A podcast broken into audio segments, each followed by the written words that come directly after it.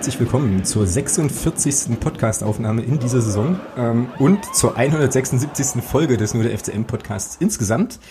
Wir machen heute etwas, was wir selbst kaum noch für möglich gehalten haben. Ähm, wir schließen nämlich heute tatsächlich die Saison ab.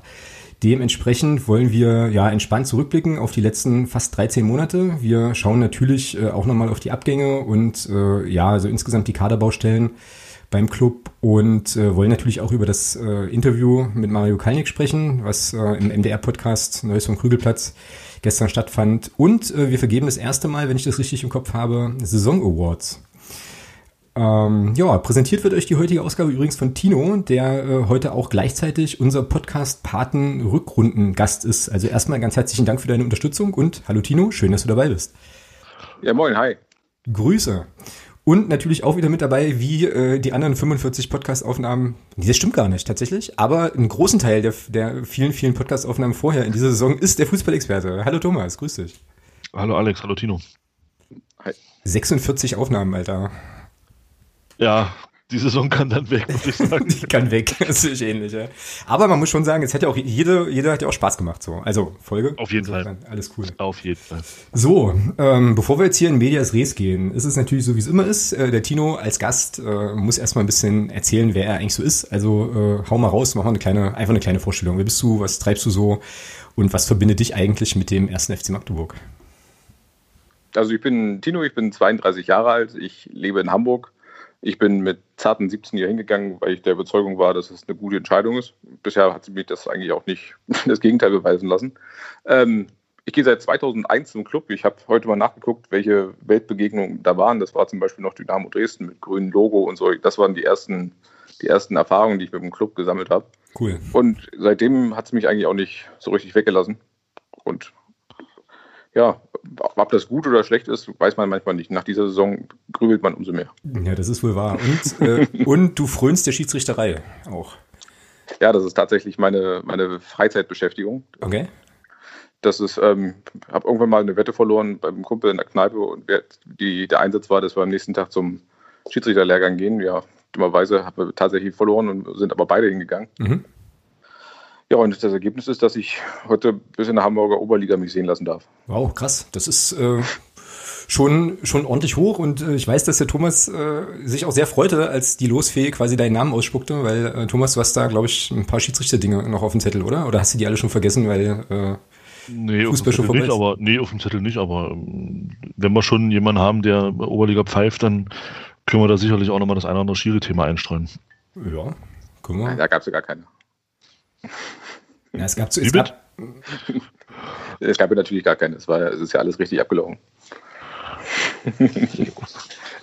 Ja, na zumindest, zumindest gab es kein Ingolstadt-Heimspiel-Szenario wie in der letzten Saison, wo uns, meiner Meinung nach, bin ich ja immer noch äh, der festen Überzeugung, der Kollege, der da gepfiffen hat, uns da hart verpfiffen hat. Das ging's, ging in dieser Saison, fand ich eigentlich ganz okay.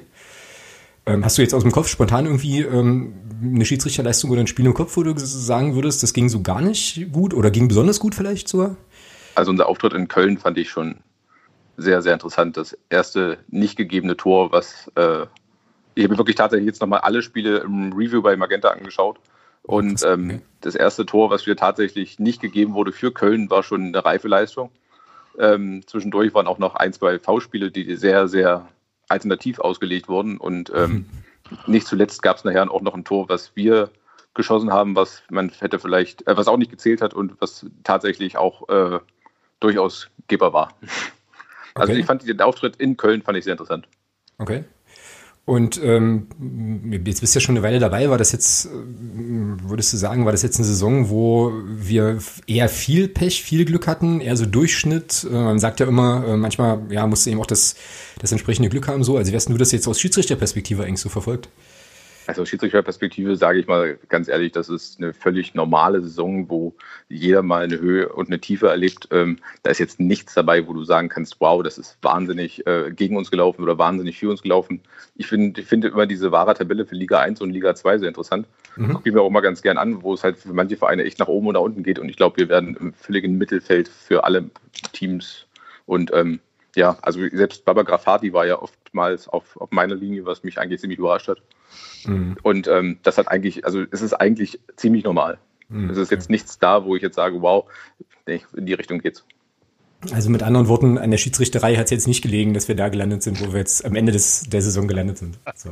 Nee, also ich glaube, dass den einen Strafschluss, den Herr Beck dann provoziert hat, dem ich dann nicht gegeben hätte, gibt sich dann mit dem anderen Tor, was dann für Köln gegeben wurde. Und wenn man das dann alles hochrechnet, dann ist, kann man, glaube ich, einen Strich drunter ziehen und eine Null drunter schreiben. Mhm, ja, wunderbar. Ja, dann lass uns doch, sind wir ja schon so halb in der Saison, dann lass uns doch mal, ähm, mal so ein bisschen so ein bisschen gucken. Äh, wie gesagt, wir hatten, ich hatte jetzt überlegt, dass wir vielleicht nochmal das ähm, Interview mit Mario Kalnick aufgreifen können. Das ist jetzt ein bisschen vor unserer Saisonbetrachtung, aber hat er da eigentlich auch ein bisschen, ja, hat er auch mit zu tun, weil es war ja da auch eine Saisonbilanz. Äh, Thomas, wie hast du es denn gehört, sagen wir es mal so? Äh, also was war da so dein Eindruck, äh, die Dinge, die bei dir da so hängen geblieben sind? Ich bin da noch immer mit mir selbst so ein bisschen indifferent. Oh, okay, wieso? Ja, keine Ahnung. Also ähm, ich fand schon, dass, es war mein persönlicher Eindruck, den kann, muss nicht jeder teilen, aber mein Eindruck war schon, dass er bei der Rückbetrachtung auf die Trainer schon auf den ersten Trainer, den er hatten, schon ganz schön draufgehauen hat. Mhm. So nach dem Motto, naja, er war ja schuld, ähm, dass die Situation so wie sie war, äh, dass, also so wie sie dann war, als, als Peter Wollitz herkam. Und Peter Wollitz konnte ja dann nichts dafür, dass die, dass die Situation so war, wie sie war. Und ähm, ja, also das fand ich schon so ein bisschen, ja, ein bisschen, äh, ein bisschen krass auch ähm, in der Richtung. Was mir gefallen hat, war so ein bisschen so die, auch die, ja, dass er sich mal so ein bisschen gegen die, gegen den MDR so ein bisschen auch, äh, gerade auch was das Thema Pele Wallet angeht, mhm. ähm, sich so ein bisschen dagegen gestellt hat. Auch interessant fand ich, nachdem ja doch ähm, viele immer sagen, Achim Streich hätte damals bei der Jens Hattel-Entlassung zusammen mit Mario Kalnick und der Volksstimme da eine Intrige geritten, hat er auch den Achim Streich ganz schön zurechtgewiesen. Mhm, fand also, ich auch, ja, stimmt für, also ich fand für Mario Keinig-Verhältnisse war das schon sehr, sehr direkt in der Beziehung. Weil Experten, hat er gesagt. Ne? Ja, genau, und er hat Achim Streich auch tatsächlich ähm, per Namen genannt. Ähm, ja, ansonsten, ja, durchwachsen. Ja, also um, so bestimmte Sachen teile ich, ähm, andere Sachen gehe ich wieder gar nicht mit. Äh, mir kommt immer noch, auch wenn ähm, das ist wie wir es immer gesagt haben, es ist nichts gegen die Person, es ist einfach gegen die Rolle, die er hier hatte und gegen die und gegen die gegen den Job, den er hat, schrägstrich hatte. Mir kommt Mike Franz immer noch zu gut weg. Mhm. Ähm, fünf Trainer in zwei Jahren ist einfach zu viel. Ähm, die Gründe dafür, dass alles okay ist, alles diskutiert worden, brauchen wir nicht nochmal drauf eingehen, das ist alles okay. Aber fünf Trainer sind einfach zu viel. Und ähm, drei davon hat er geholt. Ja, und drei davon waren nicht gut genug. So. Also das ist dann schon, das spricht nicht unbedingt ähm, für die Arbeit äh, desjenigen, der da in meiner Meinung doch sehr in den Himmel gehoben wurde. Also das ist so das, mit dem ich jetzt da rausgehe. Ähm, dann fand ich ganz witzig, dann fand ich ganz witzig, das ist, ich denke mal, dem geschuldet ist auch heute die Bekanntgabe von Thomas Hossmann als Cheftrainer gewesen. Ja, er hat, sich gestern, verplappert. er hat sich gestern dann doch zwei, dreimal verplappert. Ja, finde ich auch was geil. Was Trainer angeht. Ja, ja. Das fand ich auch sehr, sehr interessant. Ähm, ja, und dann müssen wir jetzt halt gucken, wie es, ob, ob man jetzt wirklich aus den, aus den na, Sachen, die man da jetzt ähm, verkehrt gemacht hat, ob man daraus auch lernt. Ähm, bestimmte Dinge hat er ja selber eingeräumt, gerade so das Thema Kommunikation im Winter, ähm, gerade auch hier zurück in die, in die zweite Liga so schnell wie möglich, aber dann doch erst in, in, in drei Jahren, wenn es nicht anders geht und so. Fand ich gut, dass man da, dass man da schon reflektiert hat und da gesagt hat, okay, da sind wir ein bisschen übers Ziel ausgeschossen. Mhm. Ja. Also ich, ich, sag mal, ich sag mal so, bestimmte Punkte sage ich, okay, super, andere Punkte gehe ich gar nicht mit. Mhm, genau. Tino, wie war es bei dir?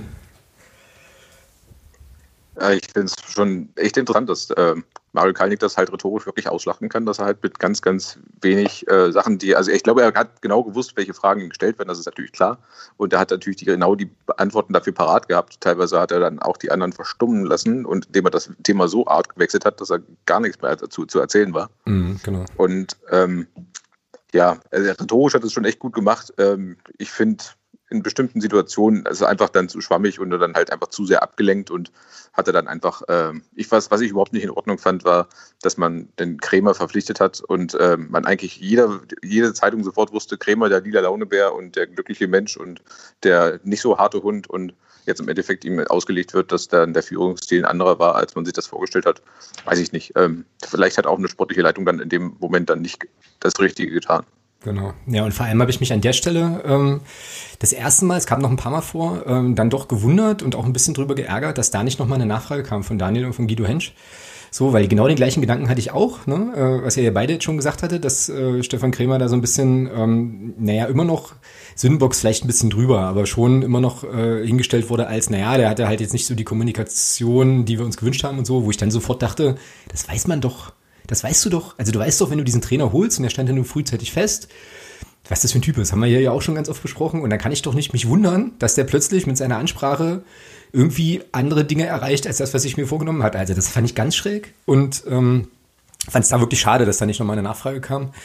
Ähm, genau wie bei ein paar anderen Punkten auch halt, ne, diese, äh, ich hatte es vorhin in der Unterstützergruppe ja auch schon mal geschrieben, diese Geschichte mit der Spendenaktion, äh, als Guido Hensch eben fragte, Guido Hensch ist übrigens auch so ein, so ein Thema, komme ich gleich noch drauf, aber ähm, dann, dann nochmal so fragte, wie das jetzt eigentlich mit der, also wie dieses Geld jetzt verwendet wird, wird oder auch nicht. Und er erzählte Mario Kalnix was völlig anderes. Und dann dachte ich mir so, ja, frag doch jetzt mal nach. Also das interessiert mich halt auch, ne? Und selbst und selbst wenn er nur sagt, naja, Mai, äh, haben wir jetzt, hat jetzt mit mit dem mit der GmbH nichts zu tun, äh, wie auch immer, hätte mir gereicht so, aber da halt einfach ihn so ein bisschen vom also so vom Haken zu lassen, fand ich fand ich schade so. Ähm, ja, und ich hatte es ja vorhin im Vorgespräch schon gesagt. Ne? Also ich fand irgendwie, dass dieses ganze Interview eigentlich, äh, dass man das sozialwissenschaftlich aus äh, interpretieren und auswerten muss mit allen zur Verfügung stehenden Methoden, weil da so viel spannende Sachen drin waren. Also zum einen diese Gesprächsführung, ne, also von Mario Kalnick eben, dass der dann, glaube ich, schon sehr genau weiß, wann er auf eine Frage antworten möchte und wann nicht und dann eben auch die Mittel hat. Äh, Tino, du hast es ja auch gerade gesagt, äh, da das eben dann ja entsprechend in seine Richtung so zu lenken, so ne. Ähm, auch so diese, diese Themensetzungsgeschichten fand ich total spannend. Und eben, wie gesagt, ähm, aber das ist eine Sache, das äh, ist eben ein großes Problem, finde ich, im Sportjournalismus, dass mir da die kritische Distanz an vielen Stellen einfach fehlt. Also bei Guido Hensch hatte ich phasenweise so den Eindruck, es fehlt jetzt eigentlich nur noch, dass der, äh, also ich habe mir die ganze Zeit vorgestellt, wie er so da sitzt, völlig, völlig strahlt so, irgendwie äh, ganz bewundernde Augen macht zu, zu Mario Kalnick und ich hätte mich nicht gewundert, wenn er ihn dann noch gefragt hätte, ob er ihn vielleicht noch nach Hause fahren kann, vielleicht noch was zu essen kochen kann und ihn dann so auf Händen ins Bett tragen möchte. So.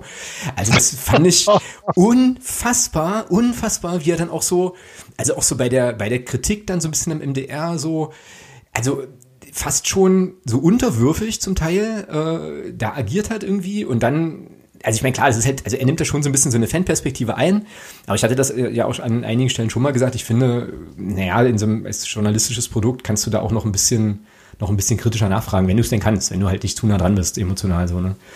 Fand ich halt irgendwie, fand ich halt irgendwie schräg.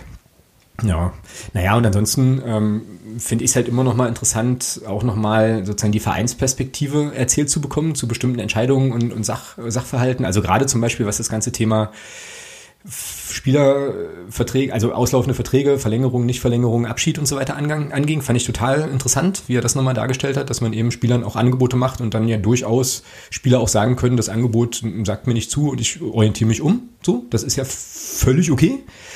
Ähm, so, also die Sachen fand ich dann schon auch nochmal noch mal interessant und ähm, fand da viele, also hatte da viele interessante irgendwie Impulse. Das war schon insgesamt ganz cool, aber ja, halt auch Hätte, glaube ich, da noch so ein bisschen, noch so ein bisschen den Finger auf ein paar Sachen drauflegen können. So, ja, fand ich auch. Was ich sehr interessant fand, war die, als er darauf eingegangen ist, auf diesen Dreijahresplan, den äh, und die, seine Erläuterung dazu, dass er gesagt hatte, Mensch, wir müssen jetzt was tun, wir müssen jetzt voranpreschen und so. Und wo ich denke, das ist doch der vollkommen falsche Weg, jetzt einfach irgendwas nach draußen zu tun, um jetzt einfach zu erzählen, das ist jetzt das, was uns jetzt im Kopf rumgeistert. Hm. Ich weiß nicht, ob man da nicht mal fünf Leute hätte gegenfragen können, ob die das nicht vielleicht auch gut finden. Ähm, also ganz, alle machen sich jetzt so lustig, bei jedem hängt es im Hinterkopf, zwischendurch in einem Stadion ähm, an, den, an den Leuchtwänden war es zu sehen. Ich weiß nicht, also das sind so, so, so Sachen, wo ich dann bei Herrn Kalnick dann nicht weiß, weil so differenziert und so geplant, wie er sich heute gibt und wie er halt kommuniziert, so un differenziert ist es dann halt auch, wenn es manchmal so ein Blödsinn dabei rauskommt. Hm, ja klar, und äh, also da hat er ja, also so wie ich ihn da verstanden, so wie ich ihn da verstanden habe, hat er ja, also er hatte das schon irgendwie eine Idee dahinter und es ist dann aber einfach furchtbar schief gegangen. So, also weil es einfach genau wie du sagst, und es war halt irgendwie gar nicht dran an dem Punkt und dann war es ja auch überall und so penetrant und so und jetzt haben das, jetzt kriegt er das immer wieder aufs Brot geschmiert. Also das, äh, ja, das wird auch nicht nochmal passieren, da bin ich mir, bin ich mir relativ sicher. So, ähm, wie fandet ihr denn die seine seine Aussagen zu dieser ganzen DFB-Thematik? Und Großartig. Corona und so. Thomas, voraus. Großartig. Das war stark. Ja. Fand das war auch. richtig stark. Also auch so diese, wie er auch diese, diese, diese Ohnmacht dargestellt hat, die er dann hatte, so, wo mhm. er sagt, ähm, ich bin gebrochen in der Beziehung. Ja. Ja, das fand ich schon, das war stark. Also das war wirklich stark, weil da hast du, da hast du wirklich gemerkt, da ist, da ist wirklich auch ähm, scheinbar in ihm, also nicht scheinbar, da ist in ihm, das nehme ich ihm ab, da eine Welt zusammengebrochen. Mhm. In der ganzen Thematik. Ja, auf jeden Fall. Mhm, fand, ich, fand ich auch. Also diese Passage habe ich mir mehrfach sogar angehört, weil ich fand, dass der da richtig in Rage kam. So. Und irgendwie mal was loswerden musste. Und äh, fand das irgendwie, fand das irgendwie auch gut. Ja. Also da nochmal so ein bisschen ja, so ein bisschen abzukürzen. Er hat auch einen interessanten Satz gesagt und das ist auch so eine Geschichte, wo ich, wo ich dachte, hm, okay, es ist schon interessant. Äh, er meinte nämlich, naja, Vereine werden ja nicht, sind ja nicht sozusagen eigene Entitäten so, sondern die werden ja von Menschen gemacht. Ne? Und dann dachte ich mir so, ja, das stimmt. Das trifft aber auf unseren Verein irgendwie auch zu. So, ähm, ja, interessant auf jeden Fall. So, jetzt ist Thomas Wassmann Trainer, wissen wir jetzt, äh, nachdem das gestern im Interview ja jetzt auch nicht mehr so wahnsinnig geheimnisvoll war. Ähm, ich bin da so ein bisschen, ich weiß nicht so genau, was ich davon halten soll. Tino, wie ist denn deine Bauchgefühl-Reaktion gewesen? Also als Thomas das in der Unterstützung, in der Unterstützergruppe geschrieben hat, dass, es, dass er das so rausgehört hat, dann hatte ich gehofft, dass er sich verhört hat. Ähm, ich bin persönlich, ja, ich glaube, der Mann, der hat, der hat Spaß, der liebt Fußball und der kann das gut vermitteln, aber ich weiß nicht, ob das ähm, ob das dem, dem Anspruch dieser, dieser Mannschaft, die da zukünftig in dieser dritten Liga mit diesen zukünftigen Teams, die da auftreten, wirklich gerecht wird. Und ob man da wirklich jetzt eine tatkräftige und schlagkräftige Truppe zusammenstellen kann, die auch das leistet, was wir uns alle vorstellen.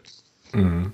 Ja. Ich weiß nicht, ob er der richtige Mann dafür ist und ich kann es mir aktuell nicht vorstellen. Ich glaube, er tut alles, aber ich glaube, er ist bei 100 Prozent.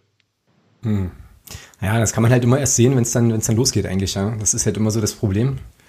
Absolut. So, so Thomas, deine, du bist ja indifferent, oder? Ja, sehr. Ja. Einerseits hat man schon, also das muss man ihm anrechnen, er hat es echt geschafft, ähm, aus dieser Mannschaft zumindest erst, zumindest für diese, für diese Zeit wieder eine verschworene Truppe zu machen. Den Eindruck hatte ich schon. Das war vorher nicht so.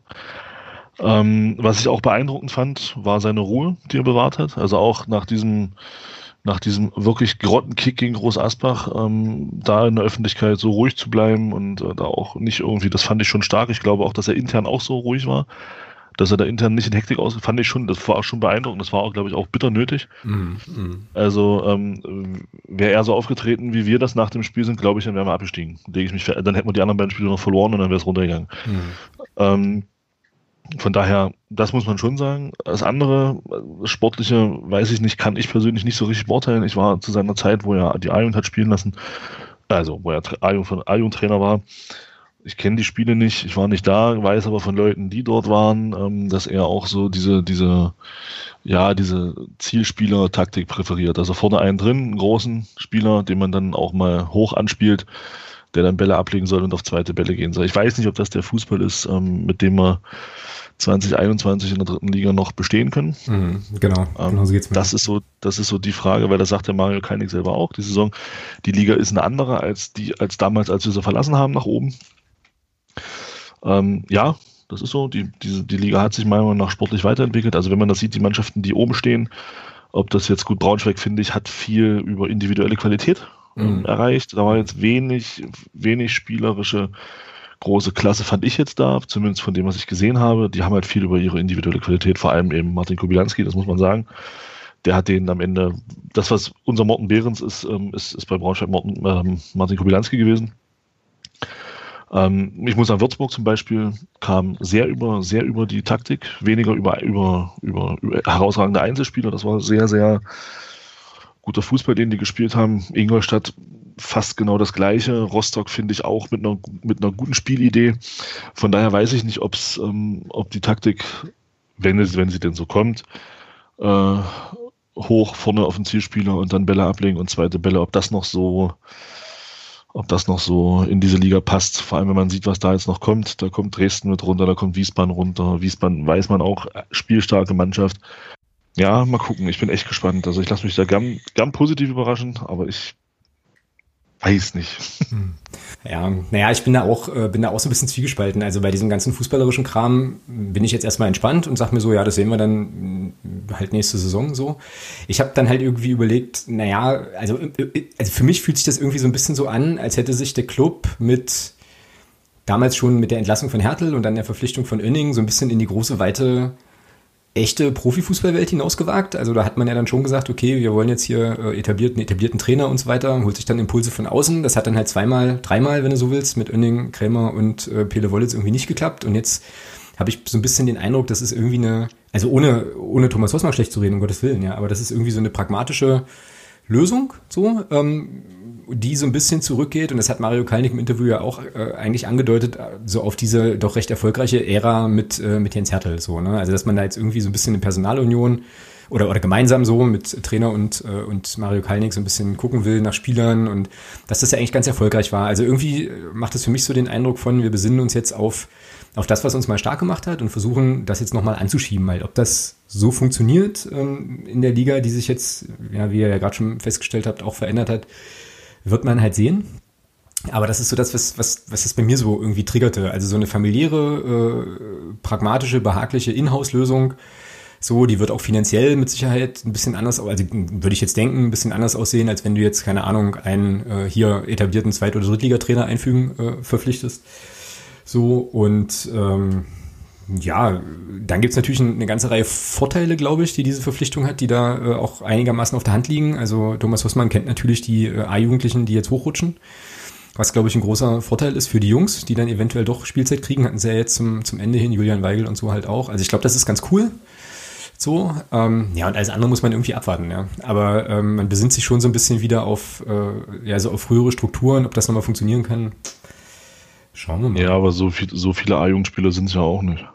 Ja, nee, aber äh, also ja, so ist halt anders als Stefan Krämer zum Beispiel. Ja, ja Moment, Krämer hatte, als er angefangen hat, hier vier A-Jugendspieler im Kader. Jetzt haben wir zwei zur neuen Saison. Julian Weigel und Tom Schlitter. Einer davon ist Torwart. Ja. Der, äh, der auch kein Stammtorwart sein wird zu, zu 100 Prozent, sondern ähm, wahrscheinlich eher dafür genutzt wird, um die U23-Regel zu erfüllen. Ja, sicher. So, und der, so, und der andere ist Julian Weigel. Und da muss man sehen, und da muss man eben sehen, ob, ob, der, ob der Junge ähm, den Sprung schafft. Genau. Jetzt. Genau. Ähm, und, und da bin ich echt gespannt, weil es gab ja, glaube ich, klare Ansage auch, ähm, dass das äh, Schmedemann und oh, ich weiß nicht, wer da noch verliehen ist. Temp Marvin Temp. Ja, Temp. Kanter ist ja ganz gewechselt im Winter, ja. Dass beide definitiv nicht zurückkommen werden. So, das heißt, wir haben also aus der A-Jugend äh, von, von diesem und von letzten Jahr haben wir zwei Spieler im Kader. Mhm. Einer davon kann sich vielleicht Hoffnungen auf Einsätze machen, der andere nicht. Mhm. Ja, aber ich denke also halt, ja, aber ich denke trotzdem immer noch, dass es für die Jungs wahrscheinlich besser ist, den Chef, also in eine, in eine Mannschaft zu kommen, wo sie den Cheftrainer kennen, der Cheftrainer die kennt, äh, so und auch die Qualitäten eben einschätzen, vielleicht einschätzen kann, weil er die auch ein bisschen mitentwickelt hat, als wenn jetzt ein neuer kommt.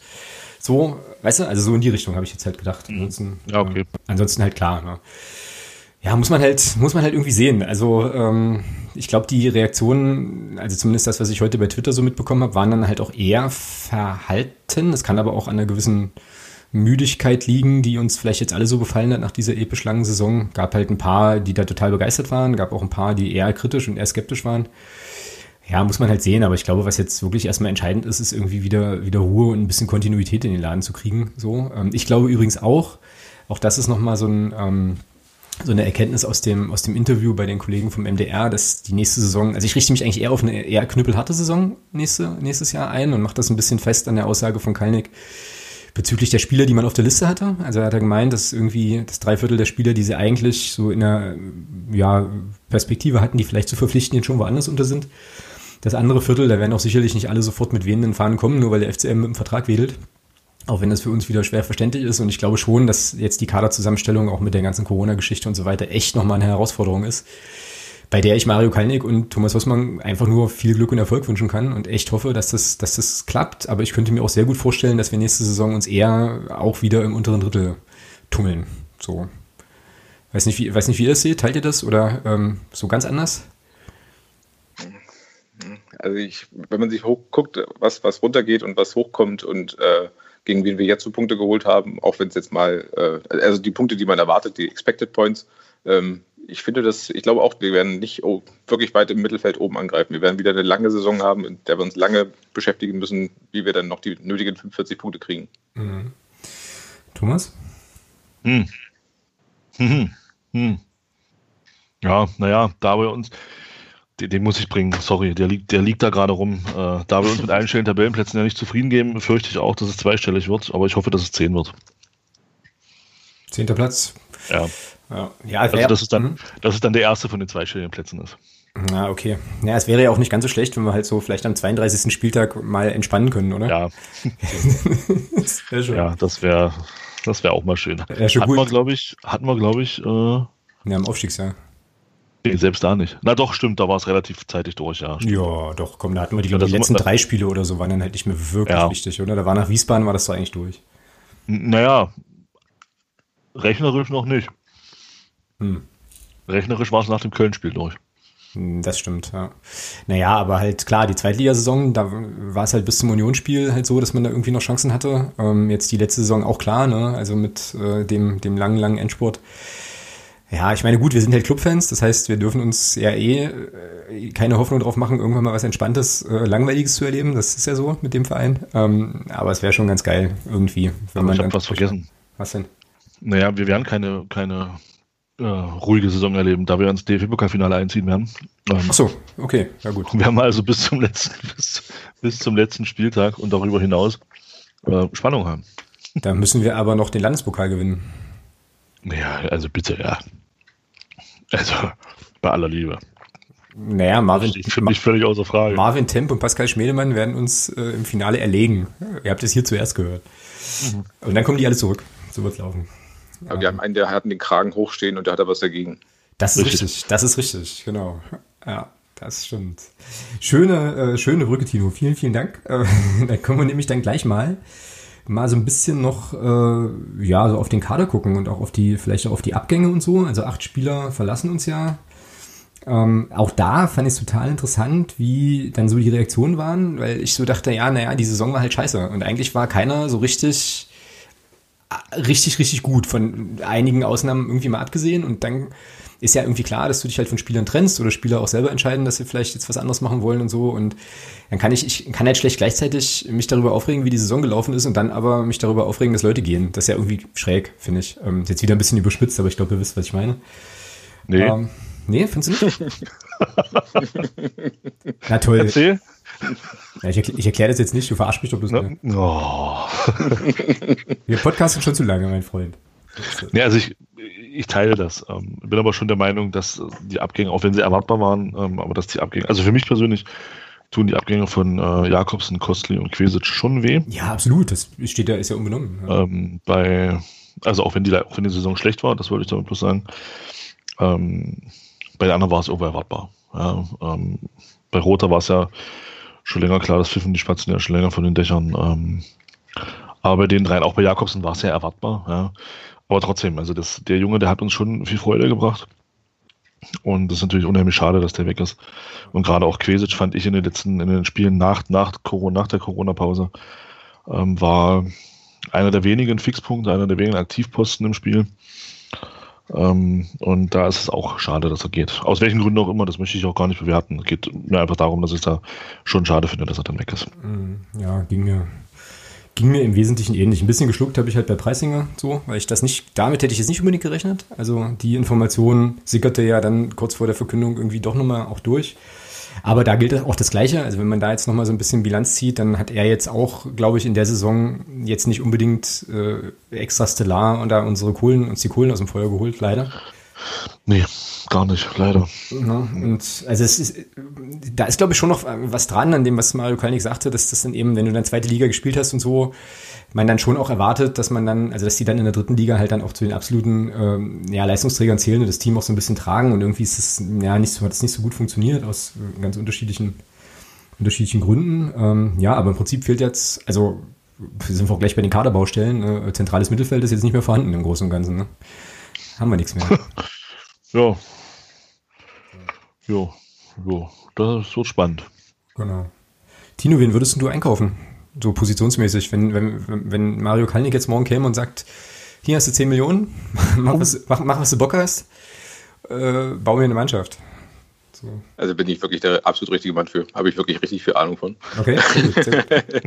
ähm, ich bin, also ich möchte ganz ehrlich, ich möchte mit niemandem von den Jungs tauschen.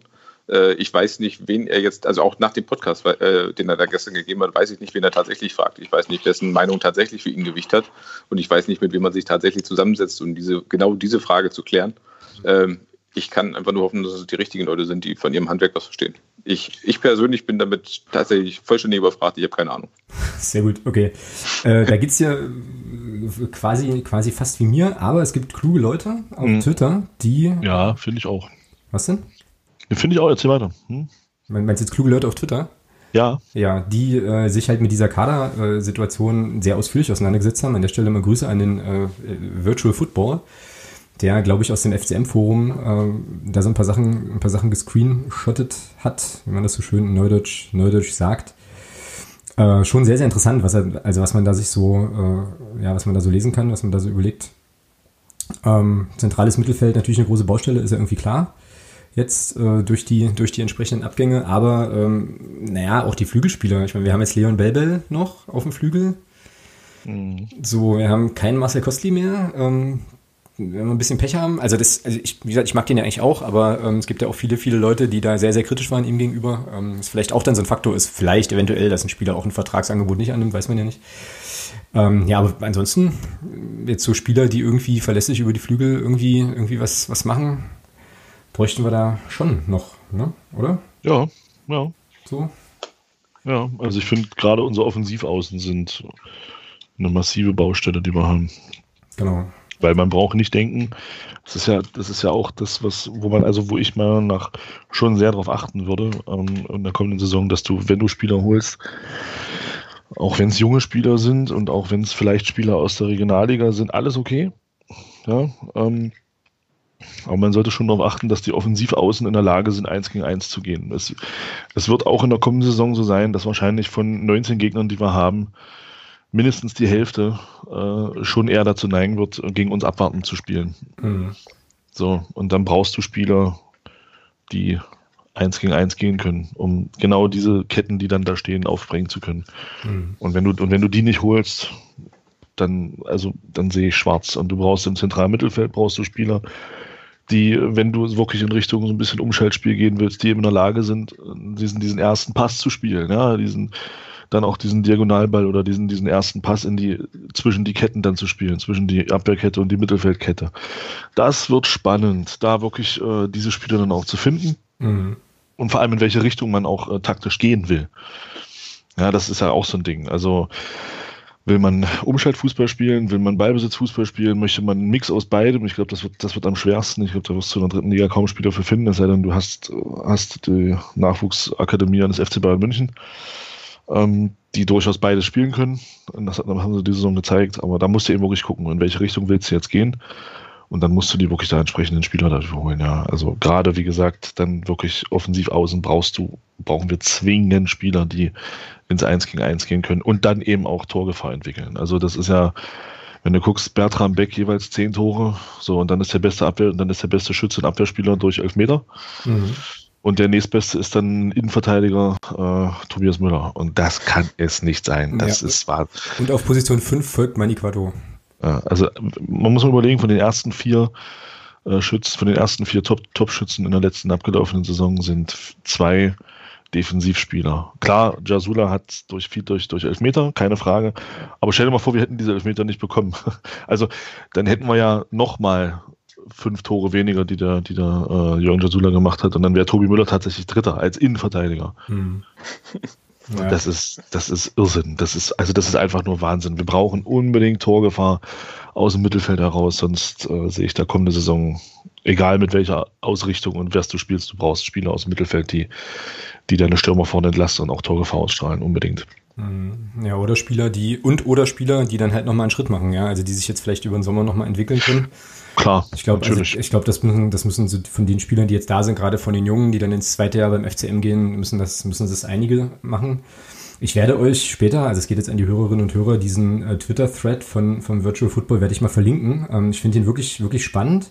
Wir gehen jetzt nicht in aller Detailtiefe drauf ein. Ähm, ich glaube, einige Sachen sind möglicherweise auch schon überholt ähm, weil das noch zu einem äh, Zeitpunkt war, wo auch kein, die Abgänge noch nicht feststanden. Aber ich würde schon ganz gerne nochmal auf die Bilanz eingehen, die ähm, die Person, die diese Kaderanalyse jetzt geschrieben hat, dann noch äh, veröffentlichte hier.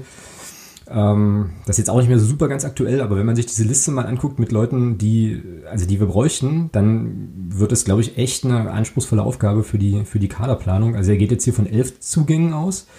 Wobei wir einen schon haken können, das ist nämlich der Torwart, äh, also als Backup aus der U, also für die U23-Regel, den haben wir ja jetzt. Aber wenn ich mir dann angucke, zum Beispiel, ne? Nee, klar, muss ja. Aber wenn ich mir dann angucke, Linksverteidiger mit Stammspielerpotenzial, passsicheres zentrales Mittelfeld, Box to Box, mhm. ähm, zwei Flügelspieler für die Startelf, ein technisch versierter Stürmer, das sind ja jetzt alles, das sind alles sozusagen Kategorien, finde ich, die, ähm, naja, die, die sind nicht so leicht zu finden. So, und die sind nicht so leicht zu finden für auch für bestimmte Ansprüche und vielleicht wahrscheinlich auch für einen bestimmten Geldbeutel. Also das wird sehr, sehr interessant, wie man das, äh, wie man das erreichen will. Da kommen ja noch ein paar Backups dazu. Könnt ihr dann sehen, wenn ihr euch den Thread anschaut. Also Backup, zentrales Mittelfeld, zentrales offensives Mittelfeld, Backup und und und. Also da sind schon echt ein paar, ein paar Aufgaben dabei. Und wie gesagt, nochmal, ähm, ich bin jetzt der Letzte, der sagt, das wird nichts, aber äh, ich wünsche trotzdem da viel, viel Glück und viel Erfolg. Also das, äh, das ist eine Aufgabe, ja, da ziehe ich einen Hut vor, wenn man die gut bewältigt. Wird spannend. Ja. Wird ein Brett, auf jeden Fall. Wird definitiv ein Brett, ja, das ist wahr. So, ähm, dann würde ich jetzt ganz gern, glaube ich, wenn das für euch okay ist und ihr jetzt nicht noch groß, groß andere Sachen habt, einfach nochmal ganz kurz so zur, bevor wir in die Awards gehen, äh, nochmal kurz gucken, was ist jetzt eigentlich hängen geblieben aus der Saison? Also wenn wir uns, wenn wir uns alle in fünf Jahren hier im Podcast nochmal treffen und uns überlegen, wie war eigentlich die Saison 1920, was, sind, was glaubt ihr denn, was sind da so die Dinge, die euch noch einfallen werden? Also was ist das, was hängen bleibt, Tino? Hau mal raus. Ich hoffe einfach, dass wir darüber sprechen können, dass es, dass wir in diesem Jahr den schlimmsten möglichen Unfall auf letzter Rasierklinge noch äh, verabschieden konnten. Mhm. Mhm. Und das ist für mich das, was ich, was ich hoffe, wo ich sage, Mensch, wir müssen, hoffentlich haben wir in fünf Jahren weiter aus unseren Fehlern gelernt und äh, lassen nicht jeden Menschen an, an das Steuer, wenn es um diesen großen ersten FC Magdeburg geht, der in der Richtung steuert, wo wir alle gar nicht hinwollen. Und ich hoffe, dass das ist einfach das Größte, was wir gelernt haben werden. Super Punkt an der Stelle, wenn mir jetzt gerade einfällt, und das macht mir gerade irgendwie äh, mega Hoffnung, ich weiß gar nicht so genau warum, aber wenn ich mir nochmal überlege, wann Mario Kalnick eigentlich wirklich richtig eingestiegen ist, dann war das ja auch nach der, korrigiert mich bitte, wenn ich da falsch bin, aber schon nach der Saison 11-12, oder? Also nach dieser ja. Katastrophensaison genau. kam er dann eigentlich so federführend ans Ruder und hat er dann schon auch aufgebaut. Und wenn man ja, das jetzt so sehen will, das ist jetzt auch eine, also dass, dass wir da jetzt schon noch mal von der, dem Tod von der Schippe gesprungen sind, wenn man so will, die Phrase trage ich mir gleich ein, ähm, ist das ja also vielleicht ein gutes Vorzeichen zu sagen, naja, vielleicht sind wir an einem ähnlichen Punkt wieder und bauen jetzt halt nochmal noch mal in Ruhe auf und gucken mal, wobei ich halt immer noch glaube, dass es in der dritten Liga einfach ungleich schwerer ist als damals in der vierten, aber das ist nochmal ein anderes. Genau, das wollte ich gerade sagen. Ich glaube, die Situation kannst du schwerlich miteinander vergleichen. Die Liga ist, glaube ich, vor allem für jüngere Spieler ist das eine Durchgangsliga.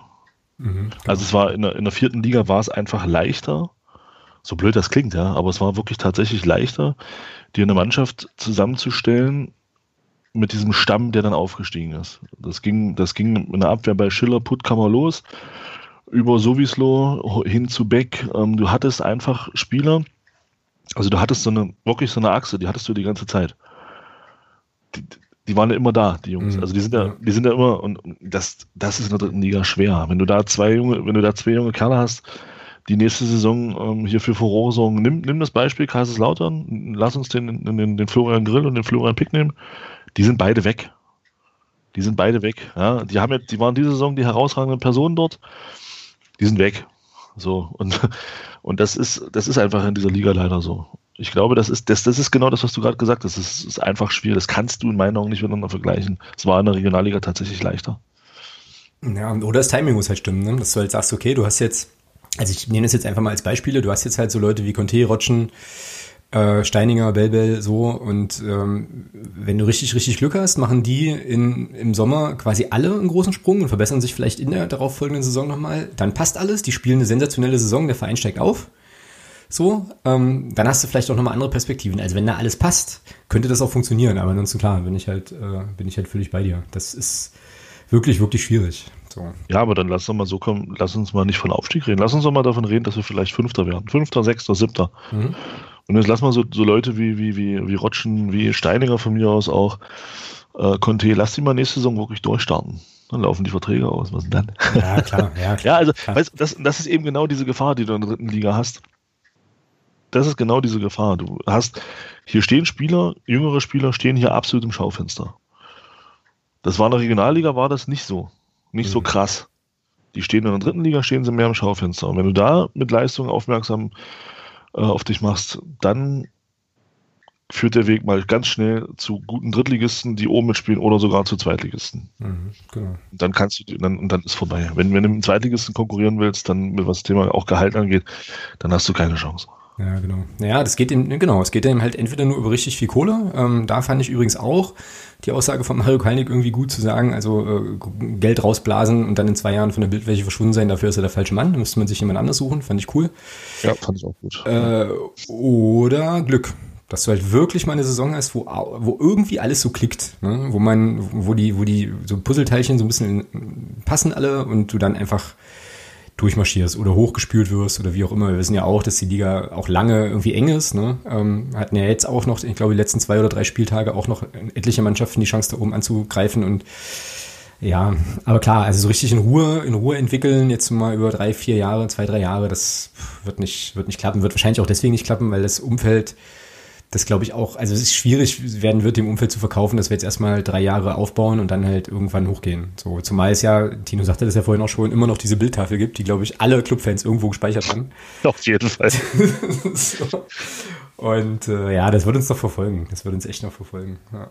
Vor der Saison haben wir alle darüber nachgedacht, wie, wie Braunschweig quasi äh, nach, der, nach dem Abstieg dann runtergefallen ist und dann wirklich am letzten Spieltag sich noch retten konnte. Und alle sagten, um Gottes Willen, nicht so wie Braunschweig. Ja, genau. Braunschweig genau, genau. Und, und irgendwie kriegen wir es dann doch hin, wieder, also fast ein ähnliches Finale hinzulegen wie die Jungs. Also das ist, ich finde es wirklich das, also die, diese Saison hat mir wirklich sehr, sehr viel Energie gekostet. Mhm. Ja, das geht mir, das geht mir absolut genauso. Ja. Ich glaube, was bei mir hängen bleibt so irgendwie ist, äh, ja, sind halt diese, diese Trainerwechsel und dieses Kommunikationsdesaster im Winter. Also das werde ich, glaube ich, mhm. länger, länger nicht vergessen. Mhm. Weil das auch einfach für mich oder mit mir und dem Verhältnis zum Club äh, auch was gemacht hat. So, ich dann so dachte, Alter, was ist denn jetzt los? Ja, also so irgendwie, was geht denn hier? Und irgendwie diese, ja, ich bringe das Wort jetzt, die Komfortzone, äh, in der ich mich da durchaus auch befunden habe, da wurde ich auch ganz schön raus, rausgeschossen so ähm, mit der ganzen Geschichte. Also das wird schon noch, noch auch noch nachhalten.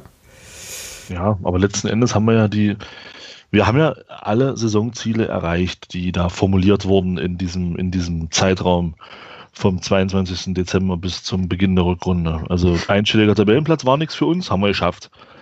Ja, ganz, also wir haben das Thema einstelliger Tabellenplatz haben wir voll gerissen. Ja. Äh, super, also was heißt gerissen? Wir haben das Ziel erfüllt, einstelliger Tabellenplatz ist nichts für uns, war die Aussage von Mike Franz damals. So also ticken wir nicht, haben wir geschafft. Wir haben die Klasse erhalten. Wir sind auch noch im Dreijahresplan drin, den jeder wahrscheinlich irgendwo auf dem Handy noch zu liegen hat. Ähm, wir können also innerhalb der nächsten zwei Jahre durchaus noch aufsteigen. Wir haben sogar noch ein Jahr mehr gewonnen in der dritten Liga, dadurch, dass wir nicht abgestiegen sind. Sonst wäre der Druck schon hoch gewesen, diesen Dreijahresplan zu erfüllen. Ja, wärst du durchmarschiert, was ist los? Also, ja, ähm, und nein, also Spaß beiseite. Ich hoffe, dass man daraus gelernt hat und äh, da einfach mal klare Aussagen trifft in Zukunft und die auch stehen lässt und dann nicht äh, sich da so rumlaviert, wie man das in diesem Winter getan hat. Ja, definitiv. Ja, dann äh, bleibt jetzt eigentlich nur noch, in Anführungsstrichen, die Saison äh, nochmal zu bewerten anhand unserer, ja, jetzt irgendwie neu eingeführten Awards für die Saison. An der Stelle nochmal vielen, vielen Dank für die ganzen Einsendungen. Also es gab wirklich super viel Feedback auf unsere Bitte aus der letzten Sendung uns so Kategorien zu schicken. Da waren großartige Sachen dabei. Äh, bitte seht uns nach, dass wir jetzt hier nicht jede Kategorie äh, bedienen können. Wir haben uns aber tatsächlich immerhin äh, schmale 15 rausgesucht. So, das war jetzt, also ah. dieses Klickgeräusch, was ihr jetzt gehört habt, das waren jetzt die ganzen Leute, die einfach abschalten.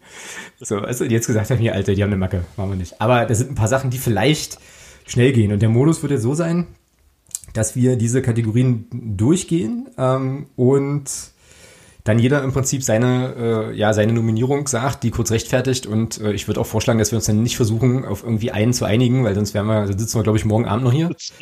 noch hier. so, und ähm, aber ich finde, so jeder, jeder eine Nominierung mit einer entsprechenden Begründung und vielleicht noch mal ein bisschen Erinnerungen oder so, ist, glaube ich, okay. Und äh, dann kriegen wir ja, hoffentlich ein konsistentes Bild. Ich finde die Idee eigentlich cool. Ich finde, das sollten wir, sollten wir mal beibehalten äh, für das Ende der nächsten Saison. Übrigens fällt mir gerade ein, Thomas, wir werden in der kommenden Saison unsere 200. Folge aufnehmen. Ja, cool. Ja, ist halt die Frage, wie wir einladen, ja. Presi war jetzt schon da. Ja, äh, müssen wir uns Gedanken machen. Rainer Koch. Oh, nee, abhauen. Rainer, Rainer Wendt. Äh, noch schlimmer. naja, da, da finden, finden Sie schon sagen. Gut. Der reine Wahnsinn. Der reine Wahnsinn, genau. Boah, das wäre auch reiner Wahnsinn wäre dann auch der Sendungstitel. Halt super reiner gut. Wahnsinn, ja, sehr gut. Super gut. Ja. Alle Reiners mit Funktionen bitte bei uns melden. Wir laden euch alle ein. So, gut. Also, ähm, Gewinner der Saison ist die erste Kategorie. Und zwar bezogen auf den FCM. Wer ist beim FCM dein Gewinner der Saison, Tino? Für mich ist es der erste FCM selbst. Wir haben, dieser, dieser Verein hat es geschafft, diese Schmach nicht abzuwerfen, dass wir absteigen mussten in die Regionalliga zurück. Das ist für mich der Gewinner der Saison. Stark. Und tut mir leid, ich habe da, hab da keine Personalie. Das ist, ich weiß, wüsste nicht, wer da was gewonnen hat. Stark. Ja, finde ich gut. Coole Nominierung. Thomas. Ja, für mich ist es Tore Jakobsen. Okay. Magst du uns auch noch erklären, warum? Ja, ich fand äh, ihn mit seiner Art und Weise zu spielen äh, schon sehr, sehr erfrischend und er hat unser Mittelfeld durchaus was gegeben, was wir lange nicht gesehen haben und hoffentlich, hoffentlich äh, nächste Saison auch wieder sehen werden. Also ich finde schon Dynamik, Spielwitz, ähm, gute Zweikampfführung. Ja, der Bengel hat mir gefallen. Ja, Ballsicherheit und so. Ja. Also es war schon cool. Bei mir steht auf der Liste Brian Coglin als äh, irgendwie Gewinner der Saison. Ähm, ganz einfache Begründung. Ich hätte äh, am Anfang der Saison eigentlich gar nicht erwartet, dass er so viel spielt. Ähm, so und fand auch immer, wenn er drin war, dass er seine Sache hinten in der Innenverteidigung neben Tobi Müller ähm, gut gelöst hat. So und äh, natürlich auch ist halt im Sport immer so, ist halt doof, ne? aber natürlich auch profitierte, glaube ich, von der schweren von den schweren Verletzungen, muss man ja im Plural leider sprechen, von, äh, von Dustin Baumheuer. Und äh, ja, also ja, ist so mein wir, haben, wir kommen ja nachher noch zur größten Überraschung und so, ähm, aber das ist sozusagen für mich, für mich der Gewinner, der dann doch mehr Spielzeit hatte, als ich das vorher weil so dachte. So. So, wo es Gewinner gibt, gibt es natürlich immer auch Verlierer. Ähm, Verlierer der Saison. Thomas, dein Verlierer der Saison. Ja, das ist tatsächlich jetzt schwierig, ja. Also Verlierer ist in dem Zusammenhang wahrscheinlich das völlig falsche Wort. Aber leider Gottes trifft es dazu für mich, da kannst du eigentlich hinter Verlierer noch Pechvogel setzen. Das ist für mich Dustin Bomheuer, mhm. weil er einfach mit, mit vielen, mit vielen Vorschusslorbeeren und vielleicht auch zurecht gekommen ist, aber die eben aufgrund seiner Verletzungsmisere, die er hatte, nie auch nur im Ansatz irgendwie erfüllen bzw. zeigen konnte. Von daher, ja, Verlierer der Saison ist ein hartes Wort, aber für mich ist dann eher so der Pechvogel der Saison. Mhm, ja, aber finde ich, finde ich eine legitime Nominierung auf jeden Fall. Tino, deiner? Ich, letzter Punkt, wo ich, kein, wo ich keine persönliche Personalie nenne, aber ich sage, Verlierer der Saison sind die Fans. Oh, ich äh, habe selten, selten so gelitten und konnte nicht eingreifen und konnte nicht hin und konnte mir meine Wut, äh, meine Wut von mir geben. Und ich fand, das war quälend hier, diese, diese erstmal das im Fernsehen sehen zu müssen, wie da kein Mensch sein darf. Und ja, nee, also für, ich fand, äh, wir waren schon zum Großteil die Verlierer der Saison. Mhm, absolut, absolut guter Punkt. Ja. Ich fand das auch so schlimm, irgendwie auch, also Groß Asbach oder so, diese ganzen Spiele, dann halt einfach, also weißt du, so im Stadion kannst du ja wenigstens irgendwie noch pöbeln oder brüllen oder irgendwas machen. Ähm, so, oder gehen oder weiß ich nicht. Äh, aber also so vom Fernseher, das fand ich auch, fand ich furchtbar, ganz schlimm. Ja, also gehe ich mit, finde ich cool. Ähm, bei mir steht auf der Liste beim Verlierer der Saison tatsächlich Mike Franz. So, weil ähm, ich schon fand, dass er eben, ja, also vielleicht, weiß ich nicht, vielleicht kann man auch sagen, kam, man, kam halt auch Pech dazu, aber ähm, die Sachen, die er sich, also nehme ich jedenfalls an, von allem, was ich als Fan, äh, ohne die internen Strukturen zu kennen, wissen kann, äh, also was da so in seinem Anforderungsbereich irgendwie lag mit Trainerverpflichtungen, Kaderzusammenstellung und so weiter, das hat halt leider gar nicht funktioniert und endete dann ja jetzt dann auch damit, dass er, ähm, so hörte man es ja aus dem Interview, auch dann den Verein verlassen wird. Ähm, ja, und dafür, also auch jetzt ohne, ohne irgendwie Groll oder äh, ohne da jetzt böse oder zynisch sein zu wollen, aber ja, ist jetzt für mich im Prinzip die Personalie, die dann an der Stelle wahrscheinlich am meisten verloren hat, weil das war ja für ihn noch eine Jobchance, so wenn du so willst. Und ähm, ja, das ist jetzt erstmal, glaube ich, also die Tür ist jetzt erstmal wahrscheinlich zu. So, und von daher Verlierer. Gut, nächste Kategorie. Kategorie 3 lautet Spieler der Saison. Tino. Jetzt musst du, jetzt musst du eine Person nehmen. Hilft nichts. Ja, und ich komme ich komm nicht drum rum und ich tue es gern. Das ist Morten Behrens in meinen Augen. Ja, bestens. Äh, gute Nominierung, die habe ich auch. Ich möchte jetzt bitte, dass Thomas äh, Christian Beck sagt. nee, es kann, kann aufgrund der Eindrücke in den letzten Spielen kann das nur Morten Behrens sein. Ja, ne? Genau. Ja. Also vor allem, vor allem der Eindrücke in den letzten Spielen. Ja, sind wir uns, glaube ich, einig. Und äh, ja, auch so die Entwicklung, ne? Also wenn du überlegst, äh, ich weiß gar nicht, er war doch am Anfang auch Nummer zwei, ne? Und genau. kam dann, kam dann rein, hat sich halt bewährt, war dann auch noch, der hatte dann noch mal eine Schulterverletzung, hat dann ein Spiel, glaube ich, auch pausiert, kam dann aber wieder und ja, also müssen wir uns alle nichts vormachen, ohne Morten Behren zwischen den, äh, zwischen den Pfosten wären wir jetzt Regionalligist. Also Fakt.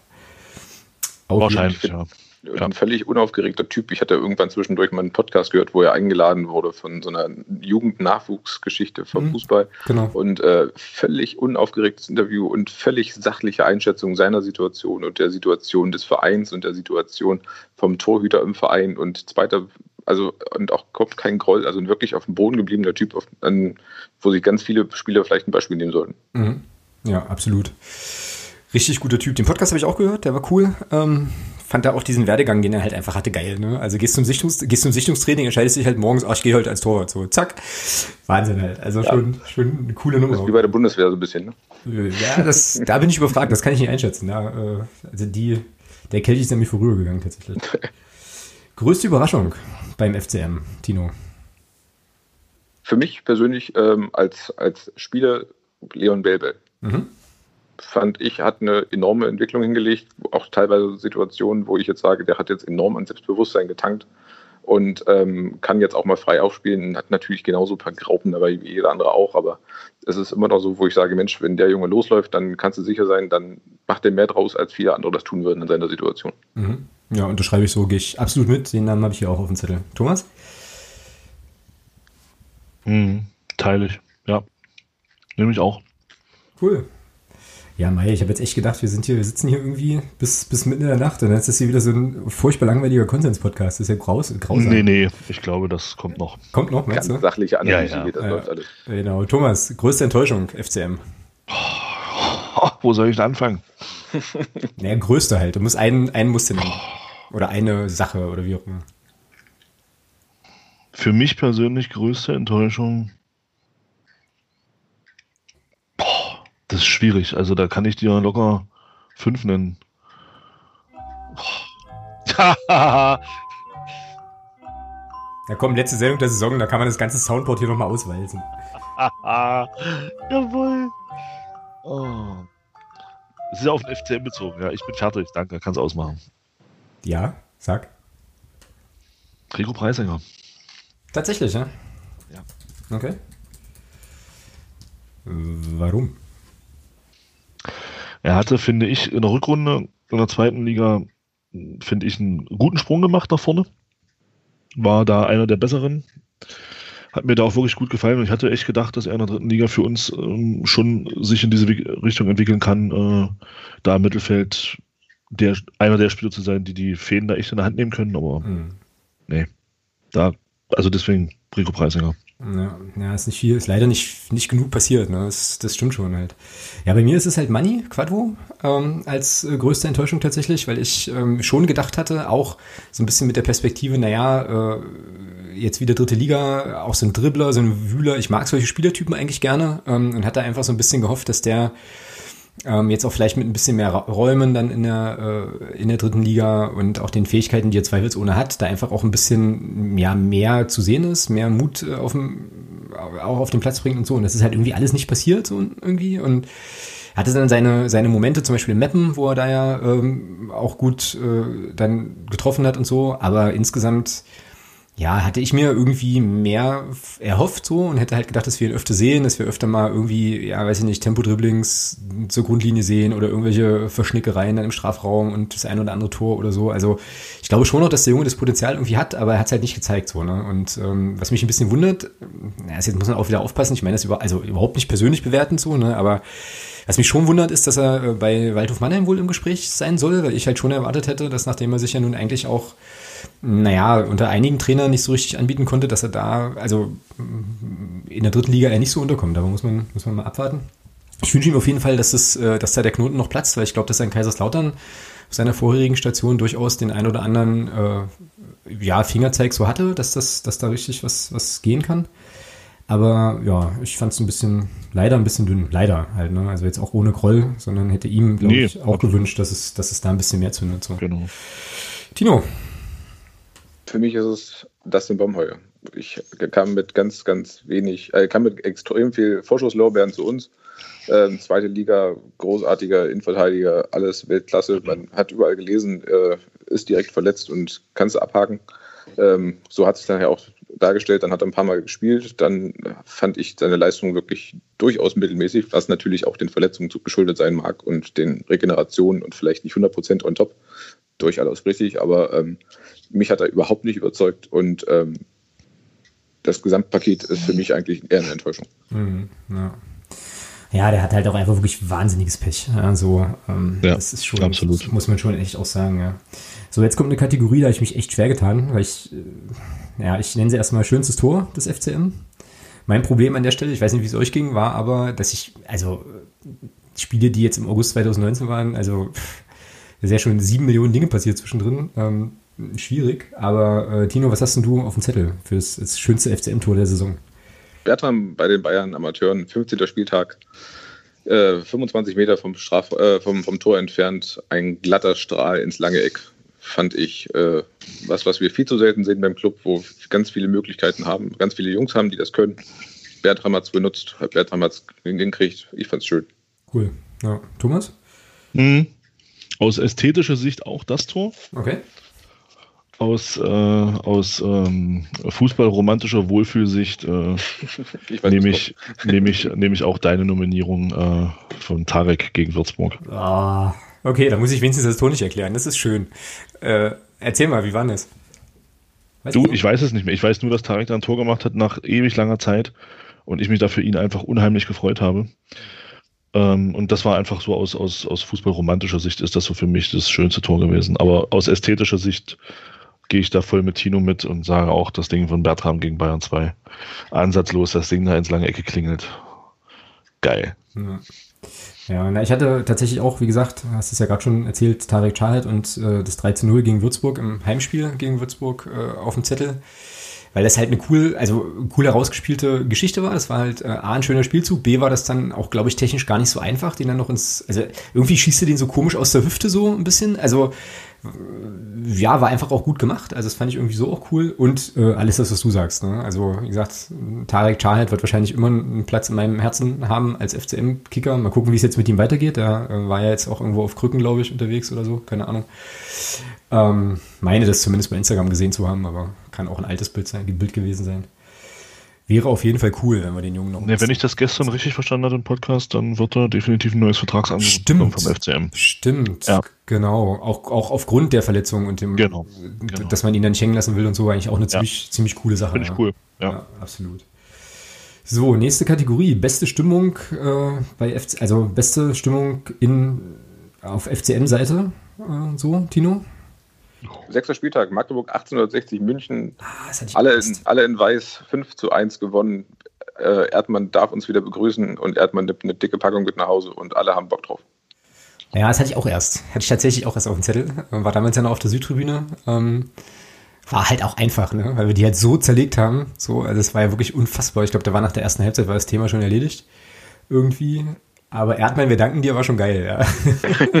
das ist schon richtig, ja. Ja, cool. Thomas, was hast du? Gegen Rostock das Heimspiel aufgrund der aufgrund der Bäschereien in den in den in den Wechselgesängen. Ja. Ja, das habe ich beim, beim besten Gegnersupport, das hatte ich nämlich auch noch überlegt und dann dachte ich mir so, naja, das brauche ich für einen Gegnersupport irgendwie. Ähm, ja, war halt auch eine, eine geile Geschichte. Ich habe Waldhof Mannheim zu Hause.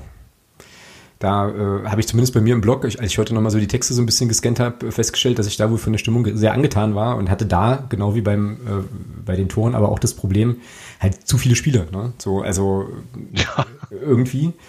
Aber äh, wenn ich meinen eigenen Worten da glauben darf, dann war das wohl ein recht guter Auftritt. Und, äh, ich meine eigenen Worten. Ja, naja, und Rostock brauche ich tatsächlich jetzt in der nächsten Kategorie, also beim besten Gegnersupport.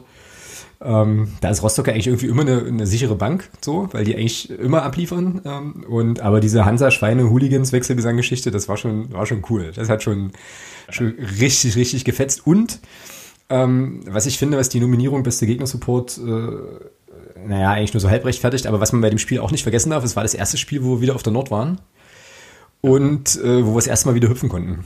Ja. So, äh, also mhm, ja. das würde tatsächlich, ja, müsste ich vielleicht die beste FCM-Stimme, ja, egal, ich lasse das jetzt so. Ähm, ja. Thomas, dein bester Gegner-Support? Wahrscheinlich auch Rostock, ne? Ist, in der letzten Saison ist Rostock da unerreicht. Ja, absolut. Ja. ja. Tino, gehst du damit? Ich bin genau dabei. Alles klar. Ja, es geht ja hier wie Brezelbacken, da kommen wir ja gleich noch 7000 andere Themen anschneiden. Sympathischster Trainer, Tino. Global. Ähm, also jetzt, nicht, jetzt nicht bei uns, könnte man ja auch machen, wir hatten ja genug, aber. Ähm, Nee, ich nehme einen anderen Trainer von einer anderen Mannschaft. Ich finde, äh, Stefan Krämer ist ein sehr sympathischer Trainer. hm, sehr gut. Das wäre doch eigentlich auch einer für den FCM. Sollte man vielleicht mal ganz oben anbringen. Genau, sollte man mal, sollte man mal nachfragen, genau. Ähm, Thomas? Ja, ja. Ähm. Auch klar, Stefan Krämer auf jeden Fall, aber ich muss auch sagen, ich fand, ähm, ich finde, ich fand den schon zu Osnabrücker Zeiten, fand ich den schon sehr, sehr sympathisch und sage Joe Enox. Ja, ist auch ein guter, stimmt. Ja. Ich habe auch Stefan Krämer auf dem Zettel. Irgendwie. Bei Stefan Krämer bin ich, bin ich ein bisschen vorbelastet, äh, von daher nehme ich Joe Enox. Mm, Ja, Joe Enox wäre auch eine gute Nominierung gewesen, stimmt, aber ähm, den hätte ich jetzt gar nicht so auf dem Schirm. Klar. Ja, unsympathischster Trainer. Klaus-Dieter Wollitz zählt nicht, Thomas. Oh, das ist tatsächlich schwer. Oh, ich habe da eine ganz, ganz eindeutige Nominierung. Aber ganz eindeutig. Ging für mich auch ganz schnell. Echt, ja? Na, dann lass mal Tino zuerst, lass mich mal noch ein bisschen überlegen. Äh, äh, Tino, hau raus. Sportfreund Schommers ist für mich ein Kandidat, den finde ich katastrophal. Von Schommers ist? Unterhaching, Kaiserslautern? Kaiserslautern. Kaiserslautern, ja. Hm, okay. Den finde ich, also den fand ich bei seiner Antrittsrede furchtbar, den fand ich, äh, den finde ich in seinen Auftritten furchtbar, den fand ich um diesen ganzen Skandal, um die äh, Langzeit, äh, Langzeitangestellten da bei Kaiserslautern und den plötzlichen Rauswurf fand ich ihn katastrophal und den Umgang mit der ganzen Situation. Selbst wenn du das mit sachlichen Argumenten vortragen kannst, musst du dich nicht so bei, bei verhalten und nach so, so ein Arschloch-Image nach außen geben, in meinen Augen. Hm, okay. Oh, da habe ich jetzt viele Sachen tatsächlich gar nicht mitbekommen. So. Also ich habe von dem nicht viel, nicht viel mitbekommen. So. Aber was, was war da mit den, mit den Angestellten los? Da, da war eine ganze Zeit lang, ich weiß nicht mehr, was war, ein Athletiktrainer oder, oder ein Torwarttrainer, der Ach, war Gary Ehrmann. Ja, okay. Genau, Ja, Gary Ehrmann. Der war, da war eh, ne, wirklich eine Ewigkeit da und dann mit Schommers ging das dann weg und dann musste er gehen und dann war das alles nicht mehr richtig und alles nicht mehr in Ordnung und dann wurden ihm irgendwelche Skandale angedichtet und dann wurde sich das noch bei Pressekonferenzen noch gut geredet und das ist, ich wirklich jetzt bei 50 Prozent Halbwahrheit, das ist mir bloß hängen geblieben und das ist mir bloß hängen geblieben, wo ich dachte, Mann, dieser Mann, der hat eigentlich keinen Charakter. Mhm. Okay. Ja, also ich habe äh, hier einen Namen auf dem Zettel, da mache ich mich jetzt wahrscheinlich sehr, sehr unbeliebt äh, und äh, vor allem auch in der Braunschweig-Bubble sehr, sehr unbeliebt. Äh, Thorsten Lieberknecht steht bei mir auf dem, äh, auf dem Zettel als unsympathischster Trainer. Ich kann den Typen nicht sehen. Es tut mir wirklich furchtbar leid. Ich weiß, dass den gerade in Braunschweig irgendwie 90 Prozent der Menschen da wahrscheinlich extrem vergöttern und so. Ich kann den mal nicht ab. Ich kann den nicht ab. Das ist irgendwie so ein Wurzelzwerg, äh, Rumpelstilzchen-Typ. Äh, ich wie gesagt, nichts Persönliches. Ich habe mit ihm noch nie gesprochen, aber also, jetzt bei den Spielen gegen Duisburg und so, wenn ich ihn da erleben durfte, wie auch immer, mh, nee, irgendwie, irgendwie unsympathisch. War auch so der, tatsächlich so der erste Name, der mir direkt in den Kopf kam, nach Klaus-Dieter Wollitz. Ähm, aber, ja, wir wollen ja kein Wollitz-Bashing machen, aber ja, Lieberknecht ist so eine, so eine Person. Schwier sch- schwierig. So, Thomas, jetzt, jetzt, ist jetzt für musst mich du. immer noch, ist für mich immer noch schwer. Ich kann, ich weiß nicht, ich habe da jetzt kennen, das mit, äh, was Tilo gerade erzählt hat, mit Schommers habe ich gar nicht mitbekommen. Ja, aber die, die, die Nummer mit Ehrmann, das ging, doch, doch, das ging irgendwie. Ja, das, ja, das ja, aber was jetzt der Schommers da für eine Rolle gespielt hat, das meine ich damit. Ähm, boah, ist echt schwierig. Also ich kann, ich habe da jetzt echt keinen. Also Ja, ist okay. Dann äh, wir, tatsächlich sch- sehr, sehr schwer, muss ich sagen. lassen wir die Kategorie leer, ist ja kein Problem. Ähm, haben wir zwei, zwei von drei. Und außerdem spricht es für dich, dass du auch äh, eigentlich alle leiden kannst und so. Das ist doch gut. Prinzipiell. Finde ich gut. Größte positive Überraschung der Liga. Was Thomas da sagt, kann ich mir denken. Äh, Tino, was hast, hast du da auf dem Zettel? Für mich ist die größte positive Überraschung, dass eine, eine Zweitvertretung von einem Bundesliga-Verein nicht nur irgendwie der Spielball von irgendwas sein muss, nicht nur irgendwie die äh, personellen Situationen von der ersten Mannschaft ausgleichen muss, sondern halt auch richtig, richtig gut mitspielen kann und richtig anderen Mannschaften zeigen kann, wie man ohne Profis, also ohne Profis aus der ersten Mannschaft, die man ganz schön an die Wand spielen kann. Das hat mich wirklich überrascht und das fand ich wirklich gut. Das war zum ersten Mal das, wo ich sagte, Mensch, da gucke ich mir auch gerne mal ein Review von der zweiten Mannschaft an. Hm, also Bayern quasi. Ja. Okay. Habe ich, äh, ist meine, meine Nominierung auch und wäre jetzt auch die, von der ich vermuten würde, dass Thomas den, die auch auf dem Zettel hat, oder? Also aus sportlicher Sicht definitiv. Ja, klar. Also wenn du überlegst, dass da wirklich zum Großteil A-Jugendliche gespielt haben, ähm, die vorher noch kein Profispiel auf irgendeine Art in, in, irgendeiner Liga gemacht haben, ist das schon, ja, großartig. Und es zeigt eben, dass du mit der richtigen Idee von Fußball ähm, und mit der richtigen Umsetzung dieser Idee äh, auch mit Spielern spielen kannst, die eben nicht groß erfahren sind. Ja? Also es ist immer auch eine Sache der, der Art und Weise, wie ich spielen lassen möchte und wie ich das vor allem vermitteln kann. Aber für mich die größte Überraschung tatsächlich, ähm, ich zähle da vor allem für mich äh, bis zur Corona-Pause. Danach ist das für mich dann so ein bisschen, ja, naja, ist für mich die große Überraschung tatsächlich Waldorf Mannheim gewesen. Mhm, mhm, hatte ich auch überlegt, ja. Ja, hatte ich auch überlegt, habe dann aber mich dagegen entschieden, weil ich so dachte, naja gut, das äh, ist sozusagen jetzt wieder dieser, dieser Aufsteiger, der einfach mit einer eingespielten Truppe irgendwie kommt. Also möchte die Leistung jetzt überhaupt nicht schlecht reden oder abwerten, aber ähm, lief für mich eher unter der Kategorie, ist jetzt nicht, für mich jetzt nichts Neues. Ähm, so, also weil das ja immer mal wieder passiert, ne, dass du halt irgendwie so eine Mannschaft hast, die aus der vierten hochkommt und da halt sehr, eine sehr, sehr gute Rolle spielt. Ähm, aber klar, ne, ähm, also die waren ja auch gut dabei, haben auch einen guten Ball gespielt, vor allem auswärts, glaube ich, viel geholt. Ja, für mich ist es auch Bayern 2. Ähm, also wenn ich das jetzt wirklich rein sportlich betrachte, ähm, hätte ich das, bin ich bei Tino absolut, äh, hätte ich das auch nicht unbedingt erwartet, dass die die Liga gewinnen.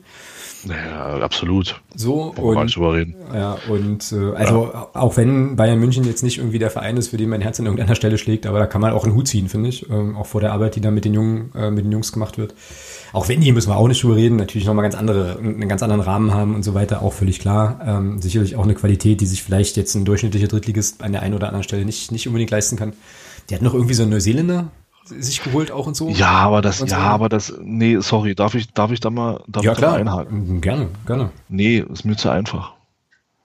Nochmal, da sind, da sind Spieler reingerutscht, die einfach aus dem älteren Jahrgang der A-Jugend hochgerutscht sind in diese zweite Mannschaft. Ja, klar, genau nochmal, 18-, 19-jährige Bengals, die auf Profiniveau noch keinerlei Spiele gemacht haben. Also weder in der Regionalliga, also Männerbereich. Mhm. Und äh, welche Spieler haben denn, haben denn dort ähm, vorrangig gespielt? Das waren nicht die, mit denen man gerechnet hat. Das war kein, das war kein, kein Cousins oder kein, oder kein Davies. Die waren in der ersten. Mhm. Vor allem in Davies hat, hat irgendwann, ich glaube, ab, ab, Mitte der Hinrunde war der regelmäßig in der ersten, in der zweiten gar nicht mehr gespielt. Mhm. Das war ein Großteil, wenn du dir die Truppe gegen uns anguckst, die hier völlig unbeeindruckt von den Chancen, die wir hatten, noch ein 2-2 holt. Da waren sechs Spieler dabei, die hatten vorher noch nicht ein Spiel gemacht. Die waren, die waren alle, das waren, äh, nee, also das ist mir persönlich da, äh, die haben genau, klar haben die, haben die andere Voraussetzungen, mhm. aber deswegen sind das trotzdem 18-jährige, 19-jährige Spieler, die zum Teil ihre erste Saison im Profibereich hatten. Ja, ohne, ohne, Frage. Also das, äh, da sind wir uns ja auch einig. Jetzt fühle ich mich ein bisschen falsch verstanden, ähm, ist aber nicht schlimm, weil ich die ja als größte Überraschung jetzt hier auch auf dem Zettel habe. Ich wollte einfach nur ausdrücken, dass es, glaube ich, schon einen Unterschied macht, ob du jetzt quasi vom ganzen Drumherum äh, sozusagen bei Bayern München 2 spielst oder halt bei Preußen Münster. So als nur, nur, nur, okay. mal, so als, nur mal so als Beispiel. Also so in die Richtung wollte ich das. Wollte Dann habe ich dich tatsächlich falsch verstanden. Wollte ich das sozusagen drehen. Ansonsten bin ich also total d'accord. Ne? Ähm, so ähm, ja, genau. Also alles, alles gut an der Stelle. Ja. Größter Flop? Das ist einfach, glaube ich. Also ich, also, also, also auch da mache ich mich jetzt nicht sehr beliebt, aber bei mir steht hier tatsächlich erster FC Magdeburg halt. Ja, kannst du bei mir auch hinschreiben, gehe ich mit. Also. Dino? Ja, ich hatte mir eigentlich persönlich den, den Umgang von äh, vielen Vereinen mit, dem, mit der Corona-Thematik Absolut. Mir aufgeschrieben. Ja, super, das, ich super. fand äh, speziell von den Mannschaften, die Aufstiegsambitionen hatten und die um sich um Geld nicht viel Sorgen machen müssen, weil das irgendjemand anders separat regelt. Ähm, gerade die, die sich dann hervorgetan haben und dann DFB-Konzepte gelobt haben, die eigentlich in meinen Augen bis heute nicht vereinbar sind mit dem, was wir lieben, und das ist der Sport. Ähm, ja, das finde ich ist der größte Flop und das, dass sie da wirklich welche anbiedern und aufgrund von ihrer eigenen, von ihrem eigenen Tellerrand, von dem sie nicht weggucken wollen, dann einfach alle anderen mitziehen müssen und wollen. Das finde ich so daneben und das finde ich ein Flop hoch 10. Mhm. Ja, absolut, absolut nachvollziehbar, unterschreibe ich dir auch so, definitiv. Grüße nach Chemnitz an der Stelle. Grüße nach Chemnitz, ja, richtig, genau. Da kommen wir aber noch zu, das ist der Aufreger der Woche. Da können wir dann auch ganz schnell machen, aber äh, ja, Grüße nach Chemnitz, genau. Schönst, schönstes Stadion der Liga, Thomas. Außerdem HKS ist ja klar. Ja, Kaiserslautern. Ja, auch, ne, oder? Habe ich auch. Also Ja. Fritz-Walter-Stadion kann es eigentlich, kann's eigentlich kaum zwei Meinungen geben. Und Tino habe ich jetzt so verstanden, dass er da auch schon zustimmend genickt hat, ganz laut, ja? Absolut. Ja, geile Hütte. Also das fand ich, Spiel war scheiße, aber das Stadion war geil. Das war schon schön, ja. Und das auch nochmal zu sehen, wie wir da standen, eben diese Mengen von, von den Magdeburgern dazu stehen, im Nachhinein zu sehen, das war einfach großartig. Mhm, ja. Ja, na, das war schon so ein, also auch schon so ein Ding auf der Liste, so wo ich dachte, okay, cool, schön, das mal, schön, das mal abgehakt zu haben. Das war cool.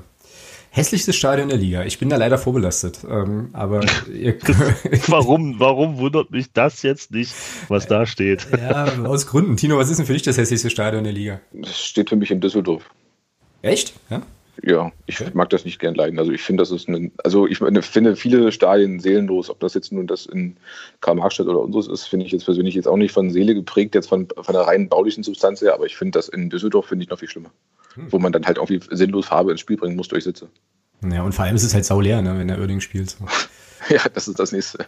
Also das ist wirklich ein völlig seelenloser Auftritt und ich, ich äh, das ist, wenn ich jetzt nochmal im Real Life das geguckt habe, fand ich, äh, wusste ich da jetzt nicht, ob das schon Corona war oder nicht, weil äh, Ja, ja. das war echt so leer, dass es macht keinen Spaß. Das ist kein Fußballstadion. ja. Stimmt wohl, stimmt wohl. Thomas, gehst du mit oder hast du noch was anderes? Würzburg. Würzburg, findest du hässlich?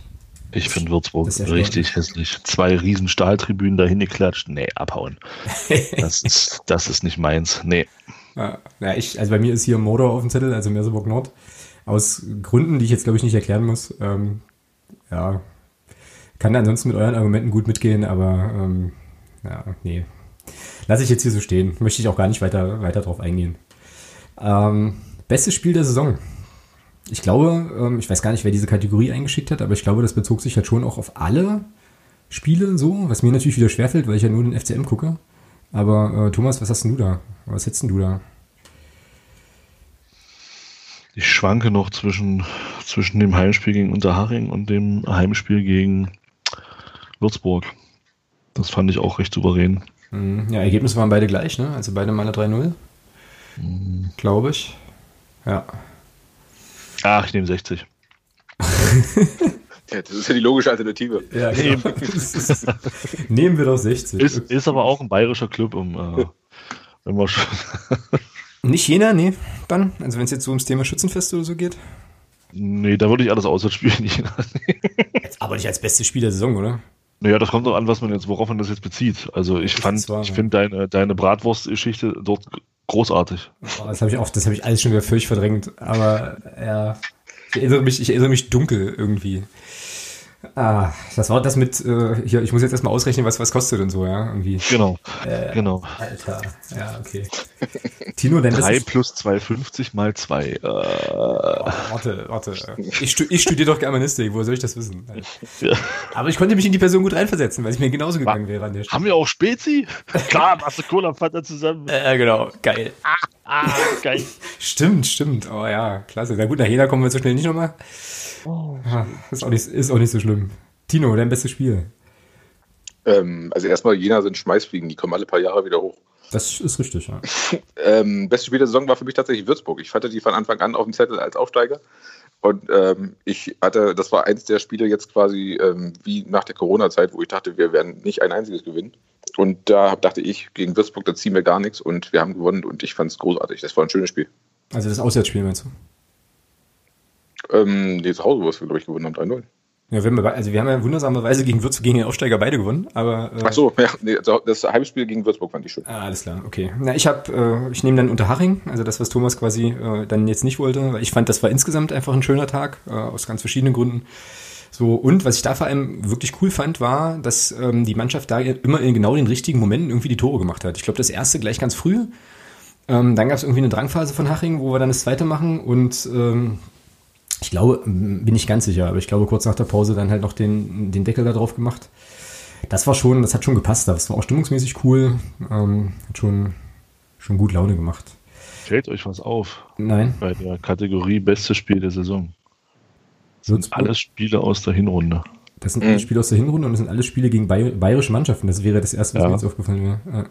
Genau. Und das, es waren drei Spiele unter dem schlechtesten Trainer, den wir ja scheinbar hatten. Ja. ja, gut, aber wenn du dir jetzt die Bilanz von Wollitz anschaust, wie gesagt, war ja Stefan Kremers schuld und nicht Wollitz schuld, wissen wir jetzt, haben wir gelernt. dann war das ja auch einfach alles nicht schön. So, irgendwie. Ja, es war nicht, es war nicht schön. Es war echt nicht schön. Und daher ging es halt nur noch ums nackte Überleben und dann, ja. Ja, krass. Wir sind tatsächlich bei der letzten Kategorie angekommen. Ich fasse es Oh. gar nicht. Und nehmen erst, eine nehmen erst eine Stunde 20 auf und haben noch 20 Sachen. Das gibt's ja nicht. Ähm, beste Auswärtsfahrt der Saison. Hä? Na, wir haben noch, ich habe hier noch so, also bei mir geht's, in meiner Liste geht's bis zu Punkt 7 im Sendungsdokument. Aber das, Ja, gut, ja, das ist ja, ja. ja, aber da gibt's noch mal ein paar Kleinigkeiten. Genau. Okay, Beste, mach weiter. Beste Auswärtsfahrt der Saison. Thomas. Puh, warte, lass mich kurz. über- Ah, doch, muss, ja, doch. Ähm, äh, aus dem, was, was du sagst, gehe ich auch mit. Äh, hat aber für mich jetzt, für mich ist tatsächlich so, das, was, ich- was man wirklich erlebt hat, ähm, äh, war tatsächlich aufgrund des Spiels Braunschweig, Mhm. muss ich sagen. Ähm, also, erste Halbzeit legen wir mal weg. Äh, zweite Halbzeit war, ja, also emotional, glaube ich. Ähm, also, ich finde, Braunschweig spiegelt, diese zweite Halbzeit in Braunschweig spiegelt emotional so diese ganze Saison wieder. Platzerweis, Rückstand, äh, Ausgleich sofort, wieder Rückstand, Platzerweis, Platzerweis, Ausgleich und hinten raus kannst du sogar fast noch gewinnen. Also äh, diese zweite Halbzeit, dieses Spiel, ja, geil. Also deswegen ist es für mich auch die beste Auswärtsfahrt gewesen. Ich kann dir nicht erklären, warum. Das Ja. ist einfach. Ja, das war auf jeden Fall ein interessanter Kick und es gab ja auch noch eine Choreo, weiß ich noch, ähm, die auch ganz schick war und so. Ja, Und das Ganze in Unterzahl, finde ich. Das war das Interessante an dem Spiel. Das ist ja das, was wir überhaupt nicht hinbekommen. Da hat ja äh, Grüße an, an die Gruppe, äh, Herr Jablonski, ja relativ schnell für unseren Freund Sirlot Conte die, die rote Karte gezogen, die ja vollständig berechtigt war. Und ich finde, das war die einzige Leistung, wo wir aus, einem, aus einer Unterzahl was gerissen haben. stimmt, stimmt, absolut, ja. Das ist wahr. Äh, dann ist es also. vor, wir wären in Überzahl gewesen. Um Gottes Willen. Dann wären wir Zweitligist. Ähm, ist das dann auch deine beste Auswärtsfahrt, Tino? Nee, für mich ist es immer noch die, der neunte Spieltag Kaiserslautern. T äh, Tobi Müller hat für mich äh, den, den Nachmittag gerettet, indem er da sein Tor geschossen hat und äh, wir waren alle freudetrunken. Ich fand es ich fand's schön, es war ein schöner, runder Auftritt, das Wetter war schön, wir hatten Spaß. Ich fand, es war alles in Ordnung. Ja. Das war für mich eine richtig runde Nummer. Cool. Ja. Also ich habe äh, auf dem Zettel eine Auswärtsfahrt, die gar nicht stattgefunden hat, äh, also beziehungsweise eine virtuell, äh, nämlich die Reise nach Rotterdam. War für mich so Aha, die, war, Chapeau.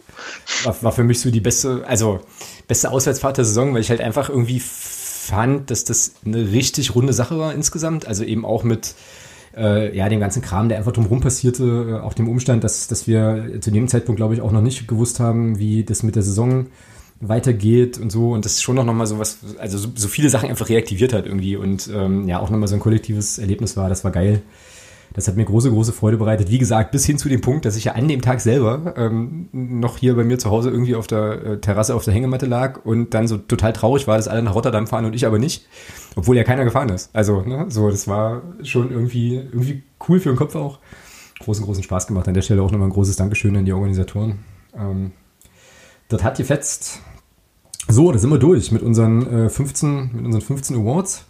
Ich äh, hätte ja nicht übel Lust, das jetzt quasi ähm, auch in die nächsten, in die nächsten Saisons mit, mit reinzutragen. Und an der Stelle auch nochmal ein großes Dankeschön an alle Menschen, die da also Kategorien vorschlugen, die wir hier füllen durften. Schöne Sache.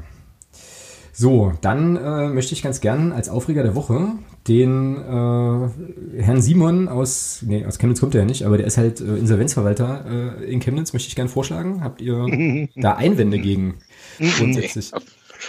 Was für ein Typ, ey. Also jetzt mal ohne Spaß. Ja. Der hat jetzt irgendwie erklärt, dass, also der Abstieg doof und so für, den, für, den, für dieses Insolvenzverfahren, aber schuld sind halt die Fans, ne? So, klar, weil die irgendwie, keine Ahnung, nicht mitgezogen hätten oder sowas Ja, halt. die sind halt nicht ins Stadion gegangen jetzt in den letzten Spielen. Ja, also bitte. Ja, Warum sind die so Hause geblieben? Wahnsinn, Wahnsinn. Das Wirklich. ist, Ja. Der wollte doch auch zwischenzeitlich mal irgendwen verklagen, ne? Oder? ja, ja, die, alle Vereine, die nicht weiterspielen wollen. Hm? Ja, ja nicht. Pfosten. Ja. Ach, mich freut das so, dass die. Nein, also für die. äh, Doch, doch, mich Komm, freut sei doch ehrlich. Doch, ja. Nein, ich finde das Mir so geil, ja dass sie abgestiegen sind. Es ist, ach, das ist einfach ein Traum, dass es einen von, von den Befürwortern erwischt hat und dass Zicker drin geblieben ist. Das freut mich so dermaßen. Ähm, auch wenn sie es, auch wenn sie fast noch drin geblieben wären, äh, dank der in Anführungsstrichen Wettbewerbsverzerrer aus Rostock, die da im letzten Spiel so eine Grottenleistung abliefern. Ähm, ach, schön. Nein, freut mich. Also gerade für auch für die Äußerungen, die da kamen in der Corona-Pause. Finde ich das einfach schön, dass die abgestiegen sind. Mhm, ja, Karma's a bitch, ja. ist halt so. Manchmal.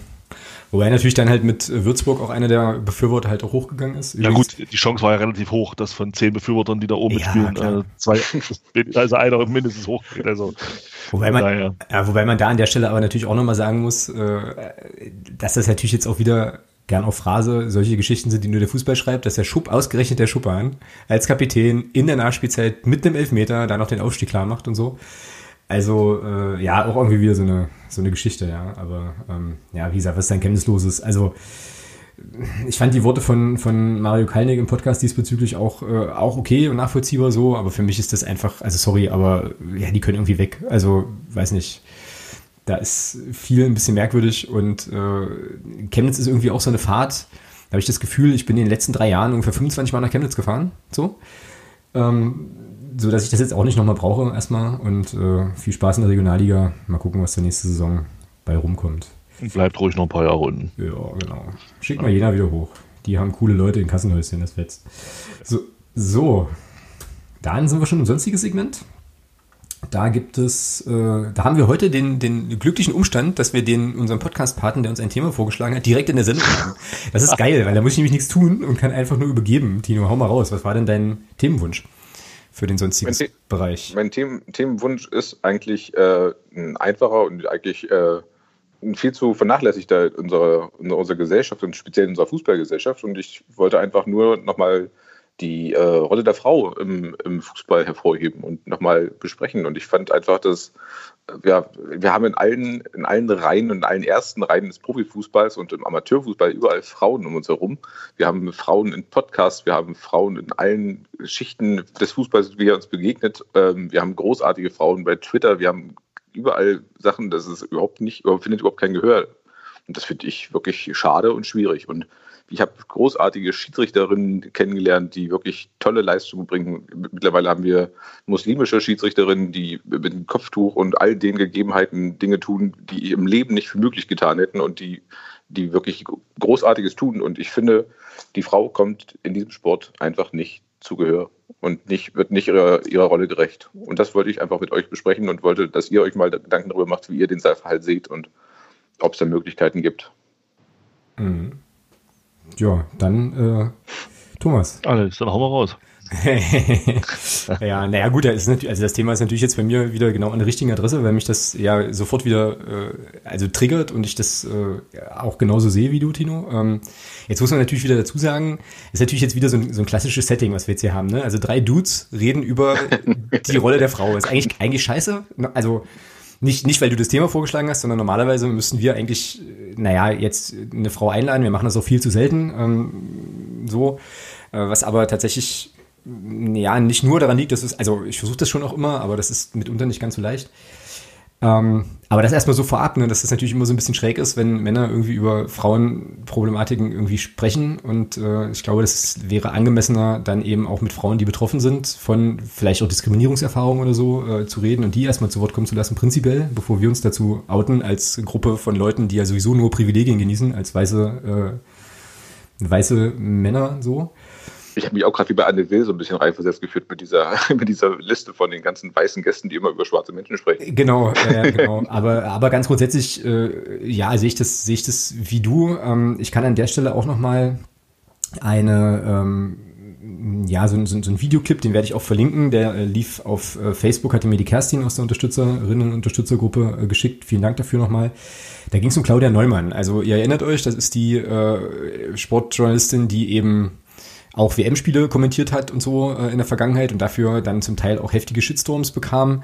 Die hat jetzt ein Buch geschrieben. Ähm, ich glaube, das heißt irgendwie, hat sie denn überhaupt, hat die überhaupt die Erlaubnis, die Küche zu verlassen oder so? Ähm, und hat äh, da so ein bisschen aufgeschrieben, also erzählt darin so ein bisschen darüber, wie es ihr quasi geht und was sie da so erlebt hat. So, ne? Und allein dieses Beispiel, finde ich, zeigt halt schon, was alles irgendwie ja, aus meiner Sicht äh, im Jahr 2020 überhaupt nicht mehr geht. So. Und wenn man dann auch nochmal so ein bisschen verfolgt, was äh, das Früff-Kollektiv, also Frauen reden über Fußball, der sehr großartige Podcast, den ich an der Stelle nochmal empfehlen möchte, dass die mitunter auch so teilen ähm, oder auch so für Erfahrungen machen, wenn man da auch, auch auf Twitter mal so ein bisschen guckt, finde ich das Wahnsinn und äh, ja, das ist so irgendwie, äh, naja, nicht mehr nicht mehr zeitgemäß, glaube ich. Ähm, aber es ist ja ein generelles Thema, es ist ein gesellschaftliches Problem, was du da hast, was sich halt im Fußball natürlich auch zeigt so und ähm, ja, so viel erstmal von mir. Möglicherweise steigere ich mich nachher noch in weitere Tiraden rein, aber ich gehe jetzt erstmal zu, äh, gebe den Spruchbeutel mal an Thomas. Jetzt.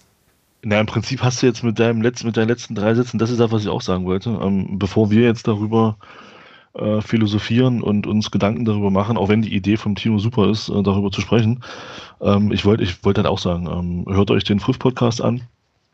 Ähm, die machen da, haben da sehr, sehr schöne Podcasts schon zu aufgenommen. Also was ich da empfehlen kann, ist das letzte, was sie, was sie da eingestellt haben. Ähm, das ist so eine Bonusveranstaltung. Da waren sie auf einer Podiumsdiskussion oder da ist, also eine von den, von den Mädels dort ist zu einer Podiumsdiskussion gewesen. Und da haben sie das aufgenommen und haben das dann äh, online gestellt und haben dann, also haben das praktisch dort verlinkt. Und ähm, Gäste waren da die Imke Wippenhorst, die ist Trainerin bei der Sport, bei den Sportfreunden Lotte, also die erste Frauentrainerin, äh, die erste Frau als Trainer, Trainerin im Männerbereich in der Regionalliga. Mhm.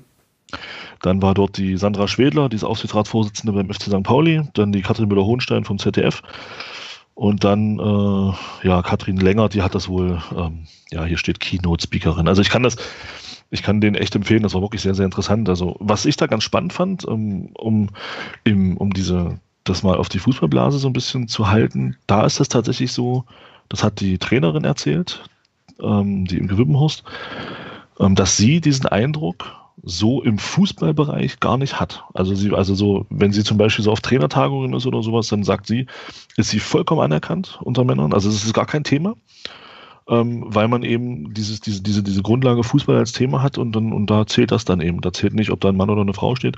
Das fand ich schon ganz spannend, dass sie das, wie sie das so erzählt hat. Aber ich kann das echt empfehlen, das mal zu hören. Mhm, mhm.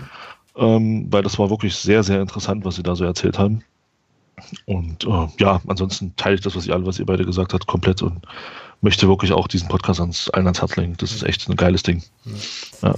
Ja, das ans Herz gehen liegt, würde ich ganz gerne nochmal jetzt Frau Tabarelli aus der Gruppe einstreuen. Petra Tabarelli ist, ähm, hat einen, einen Twitter-Kanal, äh, Twitter wo sie wirklich äh, die Regeländerungen seit dem 18. Jahrhundert dann quasi im Fußball nachgeht und das alles nochmal so ein bisschen aufarbeitet. Und gerade Fußball, weißt du, ist eine Männerdomäne und mehr Männer lieben es, Männer gehen dahin, Männer gucken sich das an. Die Männer haben teilweise nicht mal im Ansatz einen Dunst, was für den Regelwerk da stattfindet.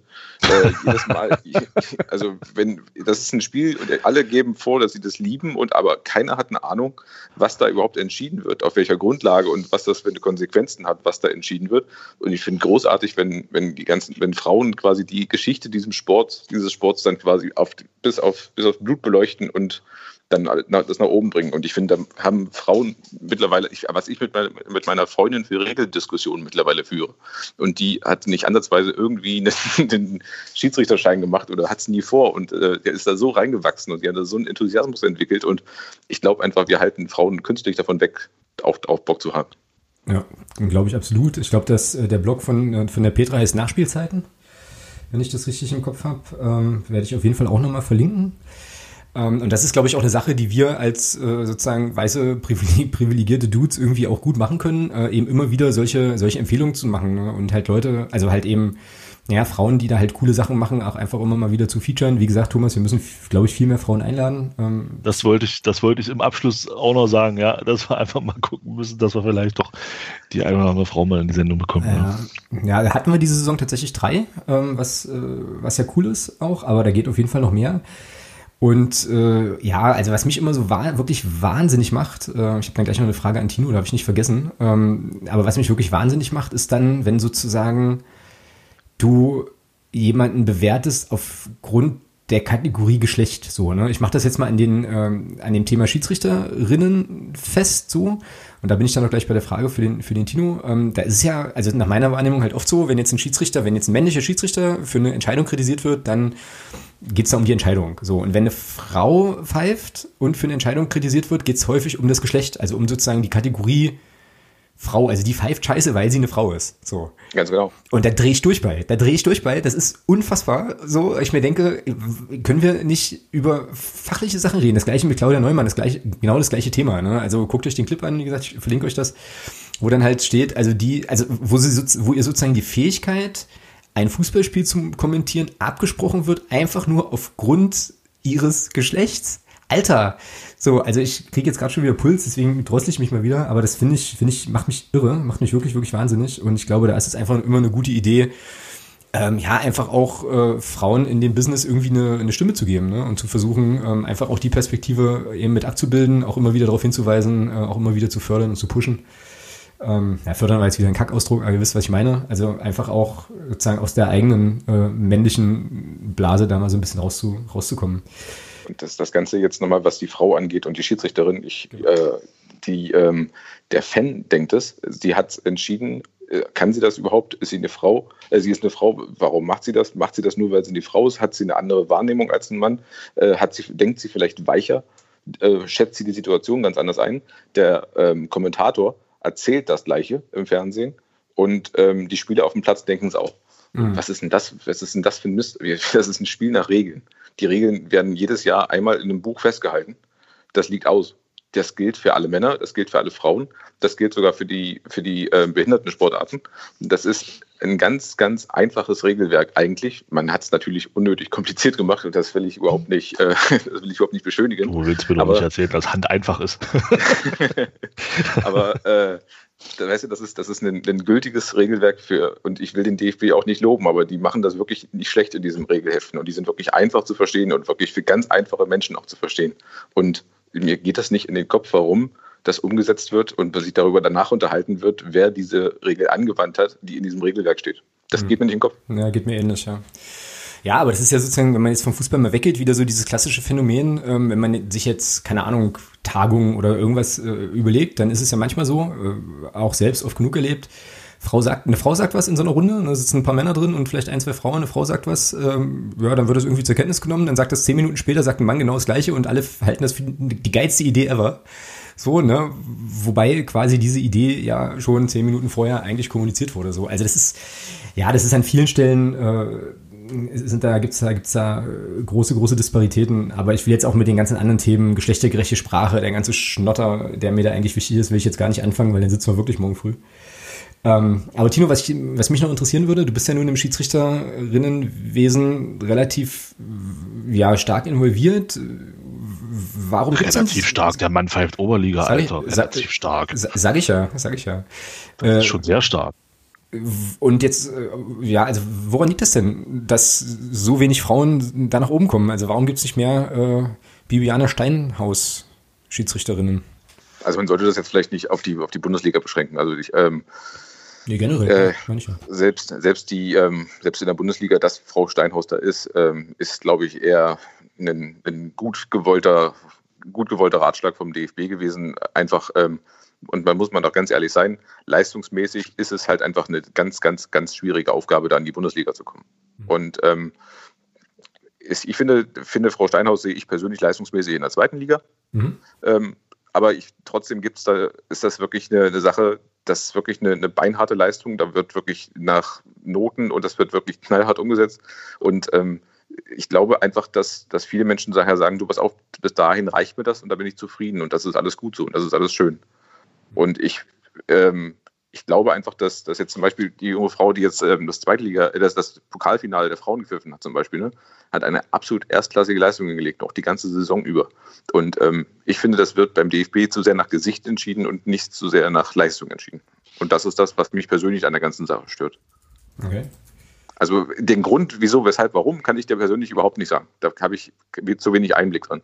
Ich weiß bloß, dass ähm, ich habe jetzt gerade einen guten Freund, der der gerade in die zweite Bundesliga aufgestiegen ist. Und ich habe jetzt den, seinen Weg jetzt über die ganzen Jahre begleitet und das ist wirklich also sehr, sehr ambitioniert und sportlich und man muss eine ganze Menge dafür aufgeben. Und ich glaube, dieses Aufgeben fällt der Frau nicht so leicht wie dem Mann.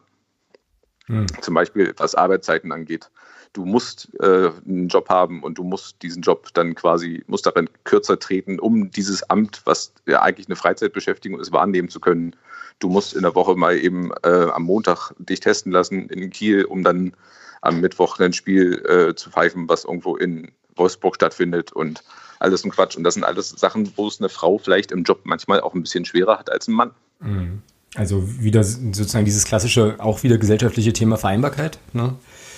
ja. was äh, dann eben für Frauen einfach äh, strukturell schwieriger ist. Äh, Genau. Nadine Westerhoff ist übrigens die Schiedsrichterin gewesen aus dem Pokalfinale, wenn ich das hier richtig, äh, richtig sehe gerade. Ja, ja, da ist noch viel, viel zu machen. Und ich finde es halt immer so schräg auch äh, in dieser Debatte, dass man oft so den Eindruck hat, ähm, naja, da haben jetzt, also, also die Leute, die sich dann darüber beklagen, also die Männer, die dann halt da irgendwie ausfällig werden und die Shitstorms starten, da hat man immer so den Eindruck, dass die Angst haben, Privilegien zu verlieren, so. Also irgendwie, ja, hier unser Refugium und äh, das ist doch jetzt aber so ein Männerding, wo ich mir sage, verliert auch kein Mensch irgendwas, sondern es gewinnen andere Gruppen auch sozusagen Zugang, ja, und das ist prinzipiell erstmal gut. Aber ja, da könnten wir jetzt, glaube ich, noch, weiß ich nicht, könnten wir jetzt noch, äh, noch drei Stunden diskutieren. Und, weißt du, und die, die keine Ahnung von diesem Sport haben, die haben den größten Mund und erzählen anderen Leuten was von Regeln. Das finde ich Weltklasse. Das ist für mich großartig. naja, und legitimieren und legitimieren das wahrscheinlich auch über die, äh, über die Kategorie Geschlecht. Ne? Also ich bin Mann, ich ja. darf darüber sprechen. So. Und äh, das ist irre. Das ist wirklich, wirklich nicht cool. Insofern äh, verfolgt das, was äh, Sportjournalistinnen machen. Äh, da gibt es eine ganze Menge gute. Hört den Früh-Podcast auf jeden Fall. Ähm, und ja, äh, ich glaube, da können wir alle, also gerade wir, auch noch einiges, einiges mehr tun. So. Ähm, ist das Thema jetzt für dich äh, okay besprochen oder hast du noch Themen, die dir fehlen? Sachen, die dir fehlen? Nein, also es fehlt, es fehlt dann natürlich äh, an allem, aber äh, ich glaube, in dem Rahmen, den wir, der uns zur Verfügung gestellt ist, haben wir das vollumfänglich gelöst. Sensationell. Thomas, hast du denn noch eine äh, Sache für den sonstiges Bereich? Hm. Ist dir noch irgendwas untergekommen, irgendwas passiert? Du bist ja eigentlich schon seit zwei Tagen auch in der Fußballpause, ne? muss man ja fairerweise auch sagen. Voll. So. Voll. Ja, ich werde, wenn die, wenn die Folge veröffentlicht ist, werde ich es dir gleich tun, äh, tatsächlich. Ja. Es, ja, voll in der Pause. Nee, also ich hätte wahrscheinlich tatsächlich noch genug Themen, aber äh, mir, fällt, mir fällt echt gerade keins so wirklich ein, muss ich sagen. Gut, nee. dann ähm, gibt es jetzt im Prinzip nur noch die Aufgabe, mehr oder weniger wahrscheinlich für mich, äh, hier noch so ein paar Sachen rund zu machen. Wir müssen nochmal auf die Abschlussbilanz des Phrasenschweins schauen. Da haben wir jetzt, glaube ich, auch ein paar Phrasen vielleicht verpasst, keine Ahnung, aber insgesamt ist es so, Thomas äh, hat 59 Phrasen. Äh, 53. Moment, Moment. 59 Phrasen gestroschen, wobei da sechs von Kerstin sind. Ja. ja. So, also so ist richtig. Trotzdem hast du mehr gemacht als ich. Ich hatte 51. Erstmal. Das erste Mal, ja. Aber vielleicht haben wir es einfach auch nicht nachgehalten. Wir brauchen, glaube ich, für die neue Saison einen Phrasenbeauftragten oder eine Phrasenbeauftragte die oder der dann einfach für uns ein bisschen so mitschreibt, ob wir da halt auch alle, äh, alle kriegen. Die Gäste haben 30. Lieber nicht. Nee, lieber nicht, das stimmt, der wird dann teuer. Ne? Zeig uns einen Vogel. Ja, Gäste. nachher, steht da, nachher steht da, was weiß ich, Thomas 237. Hervorragend. Alex 361 und Gäste 622 oder so. ja, das ist natürlich möglich, ja, stimmt. Also, Thomas 59, äh, beziehungsweise 53 plus 6, Alex 51, die Gäste hatten 30, aber wir hatten noch nicht so viele Gäste, sage ich nachher noch was zu. Ähm, und äh, wir haben natürlich Spenden erhalten ähm, über die gesamte Saison von Hörerinnen ähm, und Hörern und äh, ja, Menschen, die uns einfach, also dem Phrasenschwein was Gutes tun wollten. Und das, also allein diese Summe steht jetzt schon bei 768 Euro und 71 Cent, was unfassbar viel ist. Äh, sehr, sehr geil. Wir werden jetzt also, das werde ich äh, sehr wahrscheinlich in der kommenden Woche dann anfassen, auch nochmal mit den äh, Phrasenpaten äh, ins Gespräch gehen, wem wir jetzt final quasi die ähm, entsprechende, das entsprechende Geld zukommen lassen. Also da wird ein schöner Topf zusammenkommen, bin ich mir sehr, sehr sicher. An der Stelle auf jeden Fall auch jetzt schon mal ein großes Dankeschön an alle Phrasenpaten. Ich glaube, sind tatsächlich in dem Fall alle männlich, ähm, die sich da auch mit engagieren und wir werden dann jetzt also ähm, gucken, wem wir dann den Topf zur Verfügung stellen. werden, denke ich, wieder drei Einrichtungen werden und dann ähm, haben wir da auch noch mal ein bisschen was für die, oder haben die Phrasenpaten vielmehr noch ein bisschen was für die gute Sache gemacht. Und das ist sehr, sehr cool. Also ziehe ich alle Hüte. Vielen Dank. Ja, total geil. Wahnsinn. Also 768 Euro nur durch Spenden. Das mhm. ist äh, Wahnsinn. Ja, ja, und wird natürlich alles weitergegeben, ist ja auch klar, ne, logisch. Also wenn man überlegt, ich hätte mir niemals, als wir damals angefangen haben mit Alex, hätte ich mir niemals träumen lassen, dass das mal solche Dimensionen annimmt. Ja, das Gleiche. Also Krass. Auf, ich meine, wie gesagt, wir haben es ja neulich schon mal thematisiert. Es gründen sich irgendwie Fanclubs aus der Unterstützergruppe heraus. Äh, ja. Es, passi es, passieren irre Sachen. Menschen geben uns Geld, damit wir das in gute äh, Einrichtung geben können. Das ist schon alles wirklich, wirklich krass. Und äh, ja, da muss man sich schon manchmal so ein bisschen kneifen. Ähm, und das ist, ist toll und funktioniert aber nur, weil es eben wirklich die Community gibt, die, äh, die da hinten mit dranhängt. Also ähm, das ist jetzt sozusagen der nächste große Dank. Also an alle Hörerinnen und Hörer natürlich, die das hier jede Woche regelmäßig hören, teilen, äh, drüber sprechen. Ähm, hilft uns sehr. Äh, alle Unterstützerinnen und Unterstützer äh, natürlich nochmal ein großes, großes Dankeschön. Ähm, kann ich Tino sogar direkt danken, der auch Teil der Unterstützergruppe ist. Aber jetzt mal teilweise, jetzt mal von meiner Seite aus zurück, ist es aber auch nicht, dass ihr nur, nur sabbelt, sondern das ist ja auch eine gute Leistung, die ihr macht. Also das ist ja, das ist ja richtig guter Content. Das ist eine Sache, die höre ich mir, das ist, glaube ich, seit der einzige Podcast, den ich nicht in doppelter Geschwindigkeit höre. Mhm. Ähm, das ist, das ist wirklich eine Sache, die, die, da kommt was rum, da ist, da ist Inhalt drin und das ist, macht wirklich Spaß und das sind auch wirklich fundierte Sachen. Das ist das Herzthema Fußball drin, das ist das Herzthema Fansein mit dabei und es ist halt die fachliche Komponente, die ich persönlich überhaupt nicht einschätzen kann und die leistet mir Thomas. Also ich persönlich bin mit euch beiden auch super zufrieden mit dem, was ihr leistet und mit den Gästen, die ihr einladet. Also von meiner Seite aus Chapeau. Ja, vielen, vielen Dank. Das, äh, ja, ich gehe jetzt. Macht's gut. Alles erreicht das. ja, danke schön. Gerne, hört man gerne sowas. Ja, ja cool.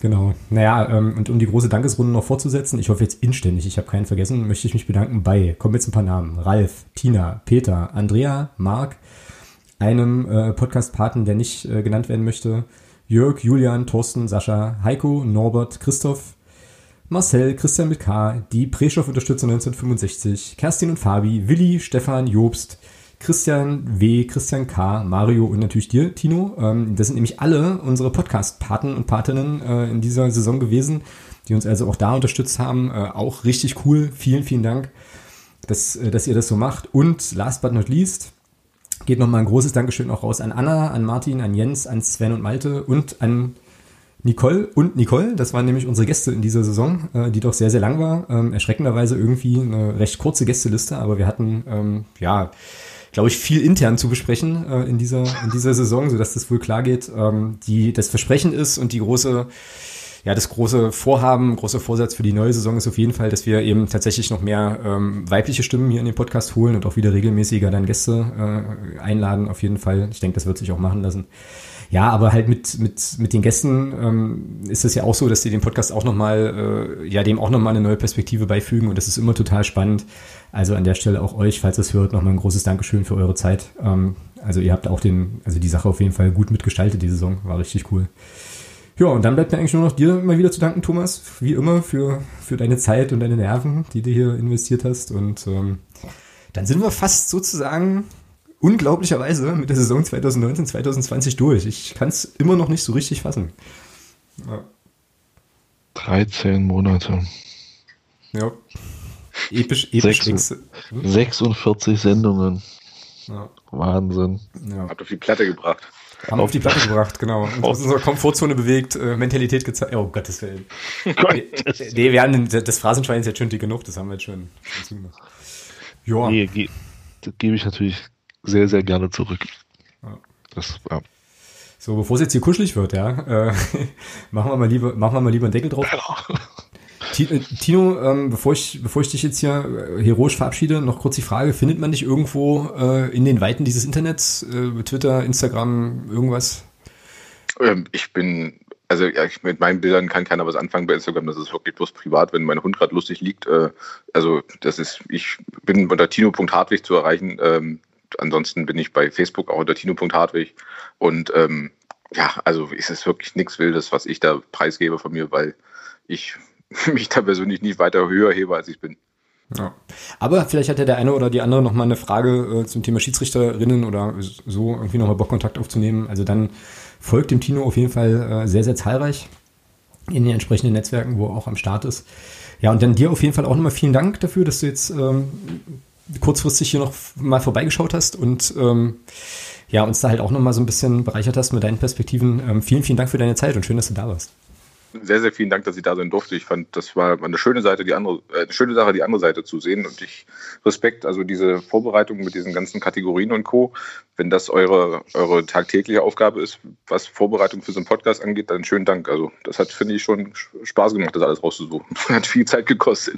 Ja, na, den Dank können wir direkt tatsächlich wieder weitergeben an die Menschen, die uns die Kategorien hingelegt haben. Aber klar, ähm, so ein bisschen, äh, ein bisschen Recherche haben wir dann da auch betrieben. Und äh, ich fand es auch eine runde Sache, hat großen Spaß gemacht, große Freude. Ähm, wir sind jetzt hier laut meiner Aufnahmesoftware bei 1,50. Das äh, kann man ja dann auch in halber Geschwindigkeit hören. Dann geht es vielleicht ein bisschen länger, bis, dann, bis, wir dann, bis wir dann wieder senden. Ähm, wann das sein wird, kann ich aktuell jetzt noch nicht sagen. Also Thomas und ich verabschieden uns jetzt auch erstmal in eine äh, doch wohlverdiente, wie, wie ich finde, wir finden, Podcast-Pause und werden uns aber aller, aller, aller spätestens, das äh, können wir, glaube ich, beide versprechen, ja, spätestens zum Start der, zum Start der Vorbereitung auf die neue Saison melden. Ich habe aber fast die Vermutung, dass wir davor auch noch vielleicht mal noch das eine oder andere machen, aber jetzt ist wirklich erstmal Ruhe für, äh, für ein, zwei, drei, fünf Wochen. Und äh, ja, dann melden wir uns wieder, wenn Dinge zu vermelden sind. Bis dahin äh, schaut vielleicht einfach mal äh, auch auf die Social Media Kanäle. Da seht ihr dann auch noch mal ein paar Sachen zu den, zu den Spenden aus dem Phrasenschwein und so. Und Thomas macht jetzt hier, macht jetzt hier wirklich einen Deckel drauf. Ich sag schon mal Tschüss. Ähm,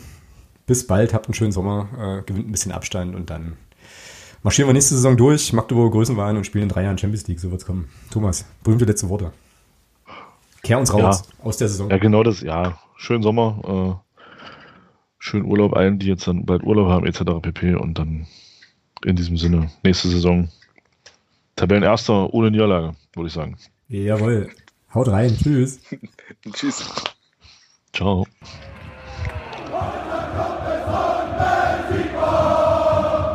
Niemand kann uns